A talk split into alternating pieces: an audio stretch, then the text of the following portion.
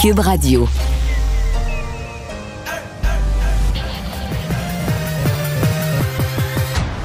Mario Dumont. Organiser, préparer, informer.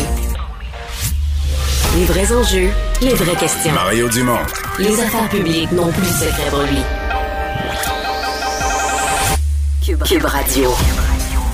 Bonjour, bonne fin d'après-midi. Euh, merci d'être avec nous. Bonjour Vincent. Salut Mario. Hey, toi qui vas faire Salut Bonjour week-end, Oui. fin de semaine, est-ce Oui. que tu vas avoir, est-ce que tu vas passer par la 40? Est-ce que tu vas avoir peur de passer par le pont Pierre-Laporte? Euh, non, non, Non. je vais essayer d'avoir confiance. Peut-être pas le pont de Québec, par contre. Passer par la porte. Parce que ça à quoi on réfère, c'est une sortie euh, bizarre, une sortie syndicale d'un syndicat d'ingénieurs du gouvernement en négociation. Ouais, comme quoi les ponts de Québec, donc pont de Québec et pont La Porte, les deux sont en mauvais état et l'intégrité euh, carrément de la structure est compromise euh, si on ne fait pas des travaux importants et urgents. Euh, ça a fait bondir, je vais faire entendre tantôt François Bonnardel, le ministre des Transports, qui disait que c'était irresponsable de faire une sortie de la sorte, que nos ponts étaient sécuritaires, il n'en revenait pas, qu'on laisse croire aux en automobilistes fait, qu'il y avait un danger. c'est une sortie vraiment bizarre parce que si les ponts sont vraiment dangereux, tu devrais pas attendre d'être en négociation syndicale sur ton salaire pour le dire au public, pour avoir sauvé des vies. Puis si c'est un point de négociation, tu penses-tu vraiment que tu vas dire les ponts sont dangereux, puis le ministre va dire Ah ben soyons-nous à la table de négociation, mais je vais augmenter vos salaires? Ouais, est-ce qu'on est plus en sécurité si euh, on leur donne un meilleur salaire? 11, 11 de plus, peut-être. Bon, on Peut-être ira dans les oui. détails tantôt. On rejoint l'équipe de 100% Nouvelles. 15h30, c'est le moment d'aller retrouver notre collègue Mario Dumont. Salut Mario. Bonjour. Fin des masques dans 10 jours, euh, samedi 14 mai, sauf transport en commun, euh, milieu de soins, notamment les hôpitaux. Euh, C'était le temps de le retirer, le masque, puisqu'on on le sait, Québec est un des seuls endroits au monde à le maintenir, le masque, dans tous les lieux publics en ce moment? Ça, pour moi, c'est pas, euh, c'est pas un gros argument. Là. On a eu ce matin des chiffres sur les taux de mortalité.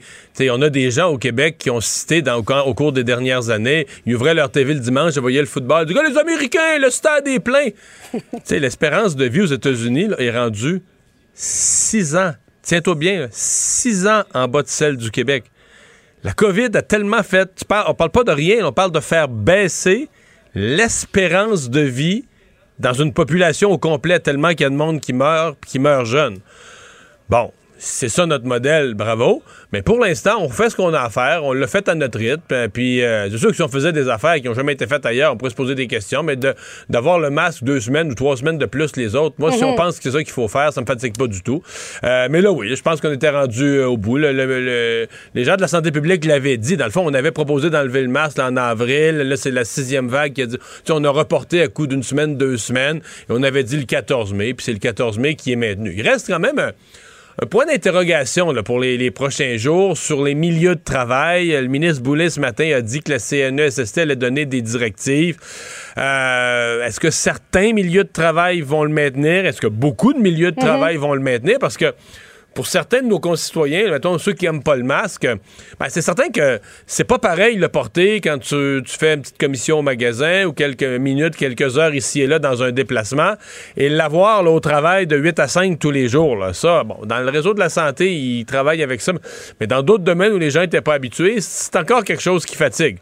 Alors là, qu'est-ce que- Alors qu'on est en pleine pénurie de main-d'œuvre, Ben, euh, souvent, les employeurs n'ont- pas d'autres solutions. Ouais, euh, quelles seront les, euh, les approches des employeurs? Est-ce que l'approche générale, moi je pense que l'approche générale, ça va être le masque est plus obligatoire, il est plus obligatoire au travail non plus, il n'est plus à l'école, etc. Mais est-ce que, bon, dans certains types, dans certains postes de travail, on voudra le maintenir? Est-ce qu'on va le négocier tout simplement localement avec les employés? Mais il reste un point d'interrogation sur les milieux de travail. Avortement maintenant. Possible recul sur le droit à l'avortement aux États-Unis. Euh, on devrait le savoir d'ici la fin du mois de juin par la Cour suprême des États-Unis. Ça a eu des échos jusqu'ici. Les premiers ministres Justin Trudeau et François Legault qui ont commenté plus tôt aujourd'hui. Euh, Marion, on va les écouter. J'ai demandé euh, au ministre Duclos et à la ministre Ian de regarder. C'est justement le cadre qui, qui régit l'avortement au Canada pour s'assurer que tout est le- mieux placé possible pour protéger les gens. C'est normal d'avoir un candidat pro-avortement au Québec actuellement. Non. C'est pas normal. Il ne devrait pas en avoir, puis il n'y en a pas, puis il n'y en aura pas à CAQ. Vos députés sont tous pro-choix. Oui. Mario, c'est pas le cas dans le parti d'Éric Duhem, toutefois. Ouais, mais tu sais, c'est- c'est- c'est un débat délicat, ça. Est-ce que est-ce qu'une personne qui ne partage pas sur tous les sujets l'opinion de la majorité doit être exclue totalement de la sphère politique? Là? Euh, est-ce qu'une personne, par exemple, qui dirait Moi, euh, je compte l'avortement personnellement, mais je me joins à un parti, euh, comme ce qui arrive chez les conservateurs, là, je me joins à un parti où je, le sais, c'est clair dans le programme du parti, on, rouvre pas ça. Bon, ce qui est étonnant, c'est qu'on l'a vu chez les conservateurs. Les gens vont dire Oui, j'accepte, je me joins à un parti qui veut pas rouvrir le débat sur l'avortement, mais moi, personnellement, je vais arriver par la porte d'en arrière avec mon petit projet de loi, puis tout ça, puis c'est là, là qu'est la zone euh, est la zone grise. Mais j'aime jamais, bon, je comprends ce que M. Legault a voulu faire comme effet aujourd'hui, là, mais je trouve toujours ça délicat de dire, ben, tel type de personne ou tel type de pensée, là, ça, faut pas qu'il y en ait un. Faut soit exclu du, du Parlement. Euh, ça, on vit quand même dans une, euh, une démocratie. Puis, dire, dans la population, c'est pas unanime l'avortement. Il y a une tranche réelle de la population euh, qui est pas d'accord avec ça. Ça reste un débat, à mon avis, un débat qui est, politiquement fermé. Là. Je veux dire, depuis des décennies au Canada, c'est géré dans ta vie personnelle. Personne ne va être obligé, si une femme ou une famille ou des gens dans leur vie personnelle veulent faire des choix qu'ils veulent faire, tout le monde va respecter leur mhm. choix. Mais il faut respecter le choix des autres. L'avortement est disponible, il est fait de façon sécuritaire, il n'est pas fait la nuit à cachette avec des, des, broches à tricoter. Euh, donc, c'est ça la réalité du, du Québec. Mais pour ça, moi, moi j'exigerais pas ça. Est-ce qu'il faut euh, exclure euh, complètement ah tout candidat? OK. Ben, si un candidat dit, moi, je pense ça, mais je m'engage, je, te fais manuel, je m'engage, je vous arriverai pas avec un petit projet de loi par la porte d'en arrière, j'accepte le programme du parti. Dans tous les partis, il y a des gens qui sont pas d'accord avec. Dans tous les partis, tu as des gens qui sont pas d'accord avec un des chapitres du programme ou un des volets, puis qui disent, regarde, c'est mon parti, je me rallie, puis je comprends ce qu'il y en est. Euh c'est, moi, ça me paraît. C'est ça la vie politique, c'est ça la réalité, euh, la réalité politique. Ceci étant dit, c'est, énorme pour les États-Unis. C'est énorme. C'est énorme pour les États-Unis. Mais au Canada, ça ramène le débat, ça fait qu'on en parle, mais il n'y a pas de menace réelle. Je veux dire, c'est, pas vrai. Mais pourquoi à ce moment-là, mais pourquoi j'allais dire, pourquoi Justin Trudeau veut ou demande de légiférer pour protéger le droit à l'avortement? C'est ce qu'il a dit plus tôt. En fait, c'est une bonne question. Il, il le proposait déjà, il l'a mis dans son programme. La question, ça fait six ans qu'il est au pouvoir. Pourquoi faut-il que quelque chose se passe aux États-Unis qui ne nous concerne pas? Pour que Justin Trudeau remette à on certaines des switches qui sont sur son tableau de bord, mais qui étaient déjà là, Des choses qui étaient déjà dans son programme. Il est au pouvoir, qui avait dit auquel. Pourquoi au Canada, il pouvait pas, lui, agir sur des choses qu'il contrôle euh, avant que cette affaire-là devienne dans l'actualité aux États-Unis? Parce que sincèrement, ce qui se passe aux États-Unis ne menace pas le Canada. En fait, le, seul mhm. questionnement qu'il pourrait y avoir à terme au Canada. Les femmes qui pourraient venir. Ben, c'est ça. Est-ce qu'il y a des Américaines, est-ce qu'à un mhm. moment donné, on pourrait se retrouver dans des cliniques au Canada avec euh, euh, une demande importante, un afflux important de femmes émanant des États-Unis? Mais je veux dire, on n'est pas soumis au, dire, au dictat de la Cour suprême des, Américains et. Sincèrement, je pense pas, quand on dit, oui, mais ce qui arrive aux États-Unis, je pense pas que quelqu'un au Canada qui, soit anti-avortement ou, pro-choix va changer d'idée en disant ah ben là j'ai lu le jugement de la Cour suprême des États-Unis moi là ça m'a ça m'a brassé dans mes opinions. Voyons les gens ont une opinion arrêtée là-dessus. Ils changeront pas d'idée parce que mm. le pays voisin le tribunal du pays voisin euh, a, changé d'orientation. Je crois pas ça là. Euh, Bonnie, Mario, euh, Monsieur Legault, François Legault a laissé entendre qu'il pourrait mettre un terme au Bonnie euh, des, différents dirigeants des sociétés d'État, SAQ euh, notamment. Bon, est-ce que c'est justifié encore aujourd'hui, en 2022, de donner des bonnies à des, à des dirigeants de, de monopole au Québec? Ben, tu sais pourquoi les bonnies sont là? Les bonnies sont là largement parce qu'on a toutes des échelles salariales, puis là, on dit qu'il faut pas les dépasser. Mm-hmm. Puis quelqu'un qui atteint tel niveau, ben là, faut pas que ça gagne plus que 89 000. Puis là, les dirigeants des sociétés disent, ouais, mais dans le secteur privé, les mêmes gens, ils gagnent 125 000 qui ont le même poste. Fait que là, on dit, ben, garde, la différence, pour pas inscrire dans nos livres que le salaire, on va mettre le salaire est tel montant, mais dans les fêtes, là, on va, par des bonniers, on va rejoindre ça. Puis là, ben, tu fais un bonnier à performance, mais qui n'est pas un bonnier à performance parce que tu mets les règles pour qu'il soit obtenu à 99,9% de probabilité qu'il soit obtenu. Fait que même si la performance n'est pas terrible. Puis là, comment tu mesures la performance d'un monopole? Alors moi, je ne veux pas défendre, je tiens pas à ce qu'il y ait des, des bonnies, mais... Euh, de, de, de laisser entendre, euh, comme le fait parfois l'opposition, ben, ben, c'est sûr que c'est tentant quand tu es dans l'opposition. Tu parles aux gens, puis tu dis Ah, dans le gouvernement, ça se paye des gros salaires, puis tout ça. Euh, c'est pas vrai. Ouais. C'est pas vrai. Le gouvernement a beaucoup de misère à recruter. Dans les sociétés d'État, puis tout ça, on a beaucoup de misère à recruter parce qu'on n'est pas compétitif avec. le- dans plusieurs secteurs, on n'est pas compétitif avec le secteur privé, avec des emplois euh, équivalents, etc. Donc, c'est un peu ça, là, la, la- la- la réalité. Donc, j'ai entendu M. Mais Legault Charles ce matin. Euh, Charles plus de 6 millions de dollars l'année dernière. Est-ce que c'est justifié comme salaire euh, à la tête de la Caisse de dépôt? Bah, c'est beaucoup. C'est-à-dire qu'il y, a- il y a un montant là-dedans qui n'est pas un vrai montant de salaire, là, qui est une compensation qu'on a donnée parce qu'on l'a. C'est une entente euh, avec la, la, banque, la, la Scotiabank là, parce qu'on l'a enlevé de la, de Banque Scotia. On, est allé le chercher là. Mais, euh, tu sais, euh,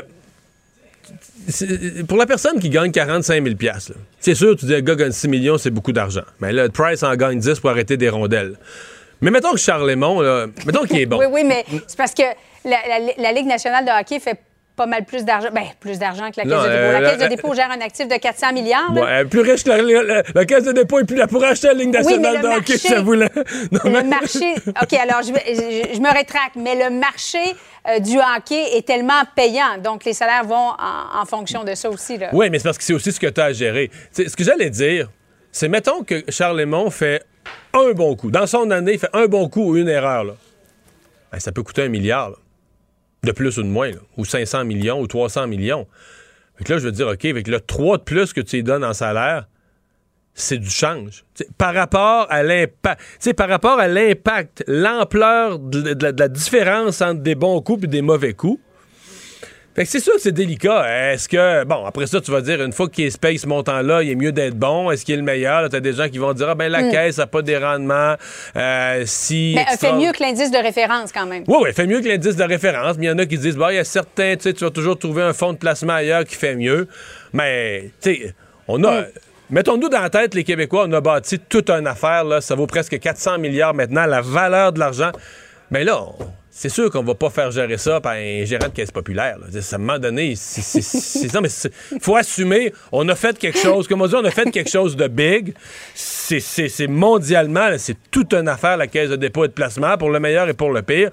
Ben, les gens qui vont gérer ça, eh, il faut qu'ils soient à la hauteur de leurs responsabilités, de la gravité de leurs erreurs, et tout ça, puis qu'on optimise nos chances d'aller chercher les meilleurs rendements. Ils sont jamais à l'abri d'une erreur, mais c'est que le- le- leurs erreurs et leurs bons coups se comptent vite en centaines de millions, alors que leur salaire, même s'ils Ouais. sont gros, c'est un ou deux millions. C'est ça l'affaire.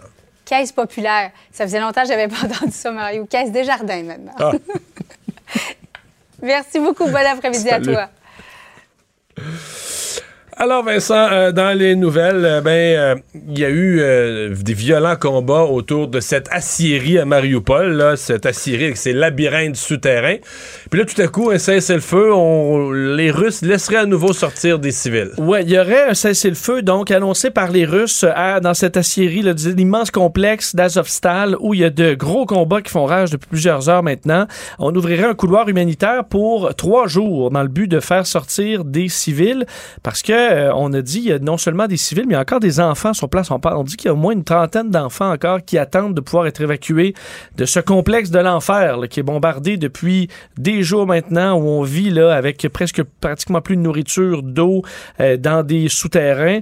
Alors on parle d'une situation qui est très très pénible. Alors on attend euh, de, voir est-ce que ça va se confirmer et se faire, se cesser le feu parce que les combats font rage. Hein. Je sais pas si tu as vu les images devenues virales filmées par un drone de bombardement sur la Syrie par ce qui semble être des missiles thermobariques russes. Donc des missiles qui enflamment l'air, là, ils créent une espèce de souffle qui va tuer euh, des gens souvent dans même s'ils sont euh, dans des, des bunkers ou De l'autre dans côté des- du mur, l'autre côté du mur. Euh, ça crée un souffle donc qui peut tuer sur une grande distance et ça c'est c'est ce qu'on semble utiliser sur la Syrie en ce moment et les images étaient assez percutantes. Donc on parle de violents combats. Le maire de Mariupol a dit d'ailleurs que euh, s'ils avaient perdu contact avec les personnes à l'intérieur de la Syrie, qu'on ne pouvait pas savoir ce qui se passe euh, et saluait le combat courageux de ces soldats qui défendent la forteresse et que le en ayant réussi à retenir l'ennemi aussi longtemps, ça avait permis de gagner du temps aux forces ukrainiennes, mais euh, la situation qui est vraiment désespérée. Alors, est-ce qu'on pourra au moins évacuer les civils dans les prochaines heures? C'est ce qu'on attend de voir et de pouvoir confirmer. On a devant nous... Euh, l'écran des, des, médias d'information qui montrent que la, bourse là, vient, dans les dernières minutes, vient d'exploser. Oui. Tu sais, euh, juste rassurer les gens qui s'inquiètent de voir leur fonds de pension ou leur placement. Parce que tu sais que cet après-midi, la Fed a fait ce que la Banque du Canada a fait il y a deux semaines, là, augmenter d'un demi-point. Un gros coup d'augmentation des taux d'intérêt d'un demi-point. Fait que la bourse va mal depuis à peu près depuis des semaines parce qu'ils se disent hey là, là tabarouette, la Fed va augmenter d'un demi-point. la bourse baisse, baisse, baisse parce que tout le monde a peur de l'annonce d'un demi-point d'augmentation. À deux heures après-midi, l'annonce se fait.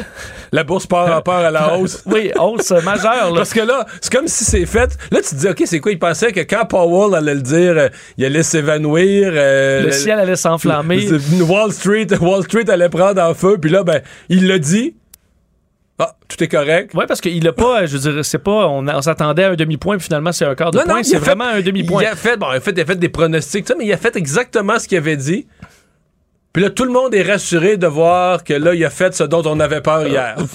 oui, ben, faut croire que ça va peut-être baisser un peu trop. Euh, ah. euh, non, c'est sûr que ça avait baissé beaucoup, mais ben- mon point, c'est soyez rassurés. Essayez pas de comprendre. Là. Soyez rassurés que sur, sur une décennie, sur un siècle, sur, ça monte tout le temps. mais... Euh, ben, la Banque centrale américaine, non seulement, bon, justement, a annoncé cette, hausse de taux, mais quand même, dans le discours, tu vois, c'est ça, ça a rassuré les marchés, mais le discours était pas super rassurant parce qu'on dit oui, on fait ça dans le but de, bon, contrôler l'inflation ou du moins diminuer cette hausse de l'inflation. Mais il va y avoir d'autres coûts. Il y aura d'autres hausses, mais la situation internationale est tellement compliquée et, tellement vers une hausse continue que le, point 5 points, euh, il devra pas régler le devra pas régler le problème parce qu'il dit là la guerre en Ukraine, euh, c'est très compliqué sur les chaînes d'approvisionnement en plein de produits, euh, ça déstabilise l'économie et les confinements en Chine qui inquiètent encore énormément des villes entières de, où on fait de la manufacture en quantité absolument pharaonique. Ben on on a peur qu'il y ait des confinements, on, ferme, la les transports en commun. Et ça, pour la chaîne d'approvisionnement, on s'entend, ça perturbe de façon assez euh, majeure. Alors, euh, ça, c'est dans ce qui est à surveiller, selon la Fed. Et euh, bon, alors, cette, cette montée qui devrait se poursuivre, parce qu'on dit d'autres hausses seraient justifiées à l'avenir. Et l'inflation, Mario, qui touche les Canadiens, là, on parlait des États-Unis, mais on sait qu'il y a de l'inflation chez nous aussi. Et selon des, des, chiffres dévoilés aujourd'hui, plus de la moitié des Canadiens ont, bon, dû revoir certains achats ou faire des changements sur euh, leurs achats ou s'adapter à une baisse de capacité d'achat. Et ça touche 81 des euh, ménages à faible revenu, la moitié des ménages à revenu moyen et quand même 35 des euh, ménages à revenus élevés qui ont dû revoir leurs habitudes de consommation. Et là, on dit les magasins doivent s'adapter, offrir des produits adaptés. On voit des chutes surtout dans les vêtements, produits de beauté, cosmétiques et les gros articles. Alors les gens, là, des meubles et tout ça, semblent ralentir un peu leurs achats pour économiser pour faire face à cette période un peu plus Mais difficile. Aux, États-Unis aussi, je voyais qu'avec l'inflation, je pense que c'est euh, la, baisse de, des achats, ne serait-ce que de, d'épicerie puis tout ça, comment les gens ont changé leurs habitudes. Il y avait des chiffres là-dessus aujourd'hui. Euh, les gens réagissent. D'ailleurs, on va parler plus tard dans l'émission à Sylvain Charlebois, le spécialiste en agroalimentaire, mais de, des profits de l'Obla. Moi, je pensais que pour les supermarchés, sais, eux, c'est compliqué, là, tout est plus cher, ils achètent, ils nous revendent, ils essayent de nous faire des rabais pareils pour nous regarder fidèles, puis tout ça. Dans le dernier trimestre, les profits de l'Obla ont monté de 40 Ouais. Fait qu'on dirait qu'ils ont réussi à adapter leur stratégie. bon, donc même si le poulet est à 20 pour deux poitrines, ils réussissent à se trouver un petit, une petite place pour du profit là-dedans. Ils réussissent à s'insérer une petite marge. Et finalement, euh, année record pour ce qui est de la transmission des rapports d'impôts par voie électronique. Oui, si vous avez, eh ben si vous n'avez pas encore fait votre rapport d'impôt, là, vous êtes en retard. Mais pour ceux qui l'ont fait, l'avez-vous fait de façon électronique? Si oui, ben, vous faites partie des 92,4% quand même de Québécois qui ont envoyé euh, leur euh, déclaration par euh, voie électronique. C'est un record. 5 494 000 déclarations donc acheminées électroniquement. C'est en hausse euh, cette année et il euh, faut dire il y a l'effet un peu du 500 dollars offert par François le fait par le gouvernement du Québec euh, parce que c'est on l'a plus rapidement ouais, mais cette façon-là. de quoi tu me parles Quoi? Mais t'as pas entendu les partis d'opposition? Ils disaient que la grande majorité des gens au Québec générosité sociale les gens allaient y renoncer ou le donner des œuvres. Mais, pour le donner de l'avoir parce qu'il y a l'urgence de le donner, à, des les œuvres, t'as bien raison, Ça peut pas attendre, Mario, ces dons-là. Tu Mais- comprends? Fait que le monde communautaire, mettons en juin, juillet, l'action qu'ils vont pouvoir faire sur le terrain, ça va être. Ben, en ce moment, écoute, le téléphone ne doit pas dérougir pour donner le 500 Merci, Vincent. Merci. Mario Dumont et Vincent Dessureau. Un duo aussi populaire que Batman et Robin. Cube Radio. On présente quotidiennement des chiffres sur le nombre de décès de la COVID. Il y en avait 30 aujourd'hui, d'ailleurs, c'est beaucoup. Mais ici et ailleurs. euh, mais euh, bon, les, les scientifiques vous diront la, la vraie mesure à terme de la gravité d'une pandémie, c'est ce qu'on appelle la surmortalité, c'est-à-dire sur une année ou sur un mois ou sur une période donnée. Euh, vous regardez la mortalité de 2015, 2016, 2017, 2018, la mortalité moyenne, combien il y en a pour chaque mois. Et vous regardez, oups, il y a eu une grosse vague de COVID. Il y en a eu combien de plus que la, que la, que la normale?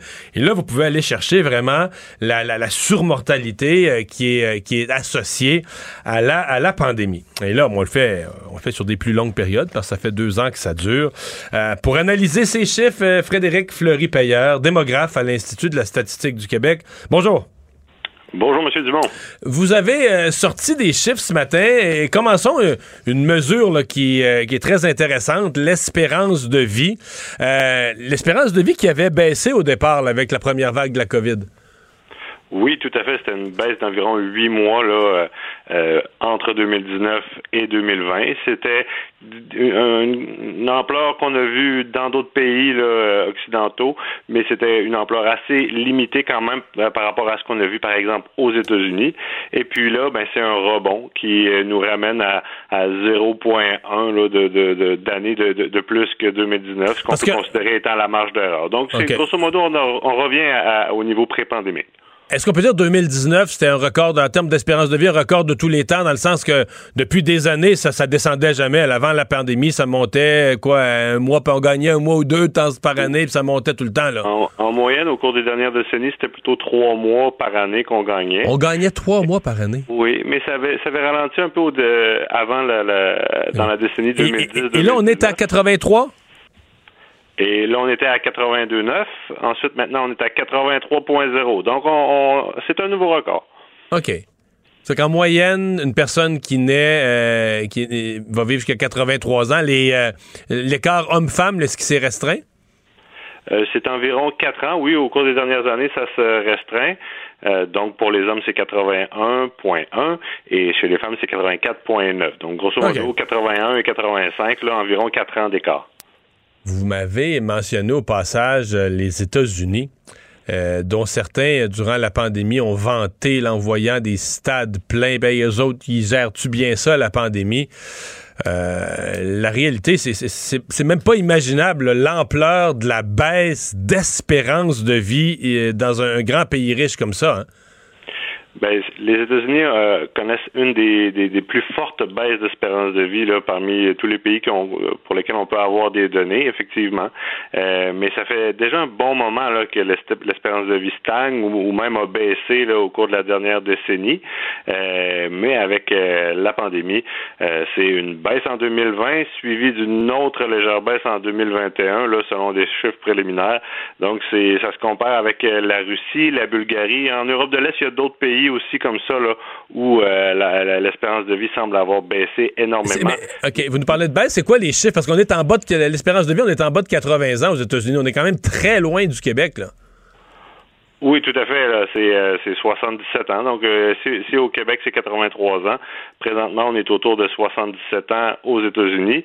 Et c'est à peu près le même niveau, là, je dirais, qu'il y a- qu'il y a une quinzaine ou même une vingtaine d'années. Donc, on revient avec la pandémie à une espérance de vie environ d'une vingtaine d'années en arrière euh, aux États-Unis. Mais euh, je pense que ça, ça vaut la peine de préciser que les plus fortes baisses d'espérance de vie risquent de s'observer en Amérique latine. Ah oui? C'est vraiment là en Amérique latine que les plus plus fortes euh, euh, les taux de surmortalité. Donc c'est tout ça va avec l'espérance de vie. Plus la surmortalité est forte, plus la baisse d'espérance de vie va être grande. Vous venez d'utiliser le terme la surmortalité. J'ai essayé de le définir en termes simples tantôt. Donc, la, mortalité qui est en excès de, ce que les chiffres prévoient, de ce que l'expérience des, euh, des dernières années euh, prévoit. Euh, Parlez-nous un peu de ce que ça a donné. Évidemment, la première vague au Québec, ça avait été très dur, avait une forte surmortalité. Mais là, vous avez maintenant un portrait sur deux ans.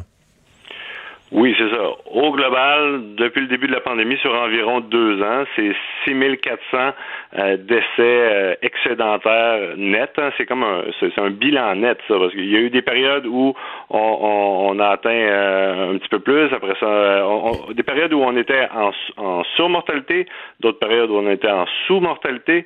Donc, au global, après deux ans, c'est par rapport à ce qu'on aurait pu s'attendre en temps normal, on a environ 6400 décès de plus au cours hmm. de, l'année. Mais il y, a, des personnes là-dedans, qui, évidemment, qui sont pas comptées parmi les, décès COVID, comme une personne qui est morte au mois d'avril 2020, mais qui normalement serait décédée euh, au début de 2021. Donc, euh, ces jours ont été écourtés par la COVID, mais euh, sur un an, sur deux ans, euh, ça ne sera pas nécessairement un décès supplémentaire. Non, ça, je comprends bien, parce que c'est ça qui est important de dire. Parce que là, on a, on a, on a 15 000 décès COVID, mais à la date où votre étude finit, on était peut-être à 14 000, je sais pas, 6 700, peu importe, c'est pas important, mais vous nous dites qu'il y en a 6 400 décès excédentaires. C'est donc dire que l'autre 8 500, mettons, faisons un chiffron, là, sont des gens qui sont décédés, qui sont décédés de la COVID ou avec la COVID, mais qui étaient très âgés, très fragiles, que statistiquement, il serait décédé de toute façon, là, dans peut-être pas le même jour, mais il serait décédé dans la même période. Donc, c'est un, c'est un vrai 6400 personnes qui, normalement, auraient dû vivre plus longtemps et qui sont décédées de la. qu'on a perdu à cause de la COVID, dont la vie a été euh, strictement raccourcie à cause de la COVID. Tout à fait. C'est, euh, je pourrais pas mieux l'expliquer. C'est, c'est des décès qui souvent, souvent sont survenus dans des circonstances tragiques. Et ça, ça, ça nous permet pas de minimiser l'ampleur euh, que ces décès-là liés à la COVID ont, ont, pu causer.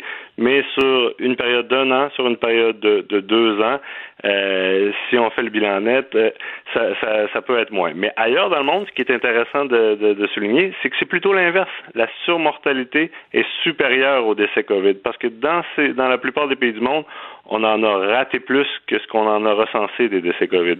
Donc, c'est quand on fait des comparaisons avec les décès COVID, ça peut être euh, euh, très biaisé finalement. Non, mais ça, c'est intéressant ce que vous dites. Ça veut dire qu'il y a des pays qui nous ont dit on a X mille décès COVID, mais quand tu regardes la surmortalité, c'est plus. Ça veut dire qu'il y a des gens qui sont décédés, on n'a pas su de quoi, ils ont peut-être testé positif, euh, on les a enterrés, on a fait les funérailles, on les a enterrés, on n'a jamais su, on n'a jamais déterminé, ou on n'a jamais inscrit dans les statistiques du pays que c'était de la COVID. Mais en même temps, si tu y vas par la logique, ils sont morts pendant une pandémie, ils sont morts en décès excédentaires anormaux, hors, hors normes. Euh, difficile d'interpréter ça autrement que c'était de la COVID. Là. Mais il peut y avoir d'autres conséquences indirectes aussi. Hein. Puis ça, il faut le souligner. La surmortalité va donner les, les, le, bilan net de l'ensemble des conséquences de la pandémie. Euh, exemple des hôpitaux, euh, des hôpitaux surchargés qui, qui, qui traitent incorrectement d'autres maladies ou quand vous parlez d'effets indirects. Euh, on, a remarqué une hausse des, des, des surdoses hein, liées aux oh, notamment. Peut-être qu'il y a eu plus de consommation en période de confinement. aux États-Unis, par exemple, une très forte hausse des, des homicides. Euh, par arme à feu. Donc, il, y a des conséquences indirectes, mais évidemment, la majeure partie de la surmortalité provient directement euh, du virus. Bien, très intéressant, Monsieur Fleury Payeur. Merci de nous avoir partagé ça. C'est un plaisir. Au revoir. Merci.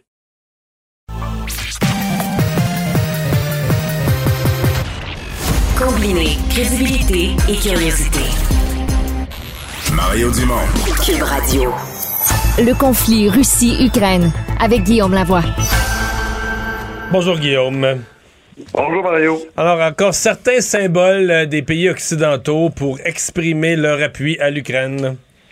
Oui, ça, ça dérougit pas, on pourrait dire. Euh, Boris Johnson, le premier ministre britannique, est allé faire une présentation euh, par Zoom devant le Parlement ukrainien. Et Boris Johnson, ça prend un peu pour Churchill, c'est un amateur d'histoire, alors il est allé dire que les Ukrainiens étaient en train de vivre leur finest hour, leur heure la plus importante.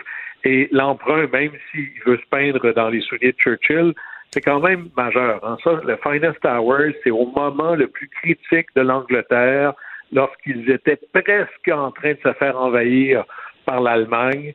Euh, ils ont tenu le coup avec un courage qui dépassait leur capacité militaire. Alors le parallèle est quand même très fort et le premier ministre britannique a dit on est avec vous jusqu'à la victoire. Alors ça, ça compte. Alors ça, c'est une première chose. Et en fin de semaine, c'est la fête des mères, rappel pour tout le monde, mais la première dame des États-Unis, Jill Biden, la femme de Joe Biden, s'en va en Europe. Elle va aller euh, notamment en Roumanie et en Slovaquie rencontrer des réfugiés afghans et des mères, pardon, pas afghanes, mais ukrainiennes, rencontrer des réfugiés. Alors, quand la première dame se déplace en plus, c'est un symbole très, très fort. Alors là, on a eu du côté des États-Unis le président en Pologne, deux secrétaires, celui à la défense, le secrétaire d'État. Ensuite, on a eu la vice-présidente qui est allée se promener à peu près partout en Europe. On a eu la présidente de la Chambre. Là, c'est la première dame. Alors, là-dessus, il semble pas y avoir de diminution de l'engagement de l'Occident aux côtés des Ukrainiens. Et ça, ça fait une énorme différence. Guillaume, pour parler de l'économie russe, euh, d'ailleurs, on parlait, il y a une date importante aujourd'hui sur le, paiement de la dette et tout ça, mais euh, Vladimir Poutine qui veut aller compenser les sanctions et relancer un peu l'économie de son pays. Oui, alors c'est un peu la preuve que finalement les sanctions ont véritablement un impact. Et là, ben, président Poutine, il va se défendre euh, avec la, toutes les énergies possibles. Et il y a aussi l'arme économique. Lui, c'est pas tant pour mettre des sanctions sur euh, les États-Unis ou le Canada ou la coalition, mais plutôt pour essayer de sauver ce qui reste de son économie. Et là, il annonce un plan d'à peu près quelque chose comme 35 milliards de dollars. Et c'est d'énormes dépenses pour compenser l'effet des sanctions. Il y en avait déjà eu dans le passé, mais là, il en annonce un autre encore plus important. Et là, on va véritablement, donnez-moi l'expression, mais garrocher de l'argent au problème. On augmente le salaire des employés, on a des employés du secteur public, on augmente les pensions et on va essentiellement payer les entreprises pour ne pas qu'elles fassent faillite, pour qu'elles continuent à exister, pas nécessairement à opérer, mais juste à exister. Mais ça veut dire qu'on a de la liquidité quand même, parce que tout ça, euh, des salaires, ça revient toutes les deux semaines, euh, ça, coûte cher. C'est majeur. C'est la preuve que l'État russe est, vraiment un État très riche, avec les poches très profondes. Euh, les dépenses publiques du gouvernement russe par rapport à l'an dernier sont en hausse de 37% Alors, il y a là-dedans de l'argent pour la défense, mais il y a surtout beaucoup, beaucoup d'argent pour essentiellement payer les Russes pour pas qu'ils. C'est vraiment ça. Et la question se comprend parce que la moitié du budget de la Russie fédérale, c'est un revenu qui vient directement des exportations de pétrole, de gaz, de charbon, donc d'énergie. Et vous avez vu l'augmentation du prix du baril de pétrole depuis un an, mais ça vous donne une idée que il n'est pas en train de manquer d'argent, là. Et ça, c'est absolument majeur. Et la chose, par contre, qui est, qui est intéressante, c'est que tu peux bien avoir toutes les subventions du monde. Euh, disons que toi, tu as une usine où tu fais des voitures, tu peux avoir toutes les subventions de la Terre, mais ça ne te fait pas des pièces de plus. Tu peux, à, la limite, réussir à faire tes voitures, mais tu n'as pas de marché où les envoyer. Alors, il est en train de mettre de l'argent pour garder la paix sociale, si on voulait, mais c'est pas en train de relever l'économie russe. Oui, il y a la question de l'inflation aussi. On l'a vu avec nos grands plans de sauvetage économique. Quand on pompe, on pompe, on pompe de l'argent, surtout tu fais hausser les salaires, euh, ben, c'est parce qu'à un moment donné, les prix vont monter aussi. Oui, alors là, on a la pénurie, puis après ça, ben, le sang économique de base, là, ah, moi, ça me fait toujours un peu sourire quand les gouvernements, pour aider les gens à faire face à l'inflation, donne des chèques, mais ça en soi, ça nourrit l'inflation de manière importante. Et là, en Russie, on l'a des deux côtés. On pense que l'économie russe va se réduire d'au moins 12% cette année, ce qui est majeur, et l'état économique de la Russie pourrait redevenir aussi pire que ce qu'elle était dans les années 90. Les années 90, là, c'est tout de suite après l'effondrement de l'Union soviétique. Et là, à ce moment-là, pour continuer à fonctionner, ils avaient l'argent du FMI, l'argent de la Banque mondiale. Cette fois-là, ça n'arrivera pas. On va se retrouver avec des pénuries, de l'inflation et peut-être de l'hyperinflation. Et l'inflation, c'est des missiles qui tombent partout. Alors ça, ça va être extraordinairement problématique. On va le voir un peu plus sur le temps plus long, mais je pense que la présence de l'inflation dans la Russie va peut-être, ça contribuera probablement à plusieurs bataillons qui attaqueraient la Russie l'Union européenne qui détaille son plan, donne du sérieux à son plan euh, d'abandon des importations d'hydrocarbures de, russes. Oui, parce qu'on en parle depuis le début, c'est-à-dire l'Union européenne donne de l'argent à la Russie qui, elle, prend pour aller financer sa guerre ou ses hostilités. Et c'est très difficile de trouver une union, une unité là-dedans parce que tous les pays ne sont pas égaux entre eux là-dedans. Il y en a qui sont très dépendants à l'énergie russe, il y en a beaucoup moins. Alors comment est-ce qu'on fait pour avoir un consensus? Puis c'est pour ça qu'il n'y a pas eu de boycott immédiat. Et là, juste pour rappeler l'équation énergétique, et vous allez voir à quel point c'est important, de toute l'énergie que consomme l'Union européenne, qui est quand même un des principaux blocs économiques du monde, 35% du pétrole vient de Russie, 40% du gaz vient de Russie, puis 20% du charbon vient de Russie. Et tous les jours, tous les jours, l'Union européenne fait un chèque à Vladimir Poutine de entre 1 et 1,5 milliard de dollars pour l'énergie qu'elle consomme. Alors, c'est majeur. Alors là, l'Union européenne a réussi à trouver une méthode, et la méthode va être grosso modo de sortir du pétrole russe d'ici la fin de 2022. Bon, ça, c'est dans six mois. C'est quand même beaucoup, là. Et là, je pèse les mots. J'ai dit pétrole, j'ai pas dit gaz. Parce que là, l'équation du gaz est beaucoup plus difficile. Parce que pour renoncer au gaz russe, c'est pas tant d'en consommer moins. Pardon, pour renoncer à l'énergie russe, c'est pas tant d'en consommer moins, c'est d'être capable de la trouver ailleurs. Le pétrole est plus liquide, sans faux jeu de mots. On a des infrastructures, on met ça sur des pétroliers, alors que le gaz naturel est beaucoup plus une question de est-ce que j'ai un pipeline qui vient chez moi? oui, c'est liquéfiable dans des usines, des usines de liquéfaction comme il y avait un projet au, Saguenay-Lac-Saint-Jean, mais c'est pas simple. Puis c'est pas partout que tu peux euh, liquéfier, transborder, euh, remettre en sous forme de, gaz. C'est toute une opération. Là. Et ça prend un port méthanier pour l'accueillir. Mettons que je suis capable de sortir du Qatar, ben je ne vais pas me stationner euh, devant n'importe quel pays ou n'importe quel port. La Lituanie en a un. Mais là, d'ailleurs, c'est une des choses dont on veut accélérer la construction en Allemagne, c'est des ports méthaniers pour qu'il y ait du gaz qui puisse entrer. Alors là, la grande question, c'est qui va arriver à zéro en premier? Alors l'Union européenne se dit, moi, je veux changer mon rapport de force, je veux sortir des énergies russes et je le fais sur un plan. Et là, je vais un peu téléguider mon plan à l'adversaire. Vous, vous êtes Vladimir Poutine. Si je vous dis, dans six mois, là, tu n'as plus de rapport de force sur moi, ben, je vais essayer d'utiliser mon rapport de force maintenant.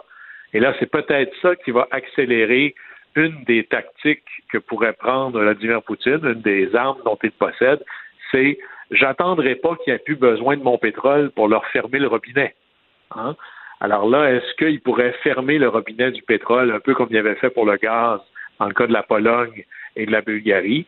Est-ce qu'il pourrait fermer le robinet du pétrole un peu, beaucoup, passionnément, dans les mois à venir, avant que l'Europe soit capable de trouver des alternatives? Et ça, ça va être des enjeux majeurs. Et présentement, il y a une commande à travers les pays de l'Union européenne, c'est trouvez-vous des manières d'augmenter vos stocks. Mettez du pétrole partout, remplissez vos réservoirs, mettez-en euh, dans vos poches en arrière s'il faut. Mais c'est le temps, faites-vous un trésor de guerre littéralement, parce que du jour au lendemain, on pourrait se retrouver avec ce qui serait l'équivalent d'une énorme crise économique et de foutre le bordel au plan économique, politique ou social, c'est dans les techniques russes les plus classiques. Alors ça, ça va faire partie des choses qu'on va vouloir surveiller. Guillaume, on, est, euh, on a été impressionné beaucoup par le courage de l'armée ukrainienne, mais qui ont des défis, euh, même s'ils reçoivent plein de, bon, plein de missiles, euh, des équipements par les pays alliés. Et entre autres, c'est qu'ils doivent se séparer et se diviser sur un territoire qui est très vaste. Et avec les Russes qui attaquent d'un peu partout, c'est, ça rend la tâche assez complexe. Et là, il y a absolument, c'est de plus en plus complexe. On l'a vu avec la Transnistrie, là, où il y a des soldats qui sont dans ce territoire pseudo-autonome en Moldavie, sur la frontière ouest de l'Ukraine. Les Ukrainiens ont déplacé des troupes pour essayer de protéger leur flanc ouest. Et la coalition occidentale peut donner beaucoup de choses à l'Ukraine. En plus d'argent, plus d'armes, d'informations logistiques, des images satellites. On, on peut faire ça toujours un peu plus. Ce qu'on ne peut pas faire, c'est donner des soldats. Ou en tout cas, c'est une ligne qu'on n'a pas décidé de franchir. Et là, il y a une équation démographique qui est vraiment au désavantage de l'Ukraine. L'Ukraine, c'est un pays de 44 millions. La Russie, c'est un pays de 145 millions d'habitants.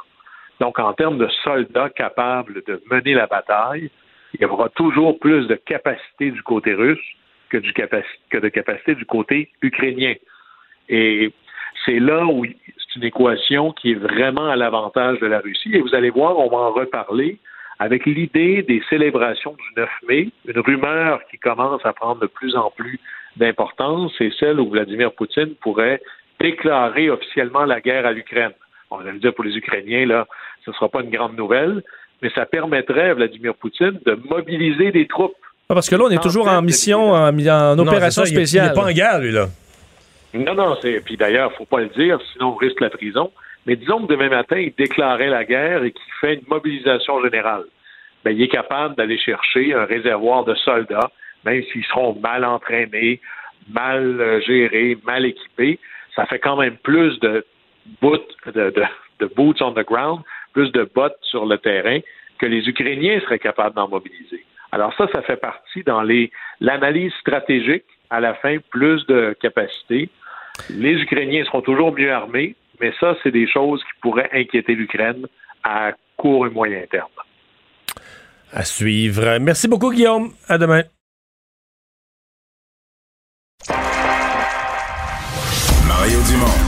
Il analyse l'actualité et sépare les faits des rumeurs. Il n'a qu'une seule parole, celle que vous entendez. Cube Radio.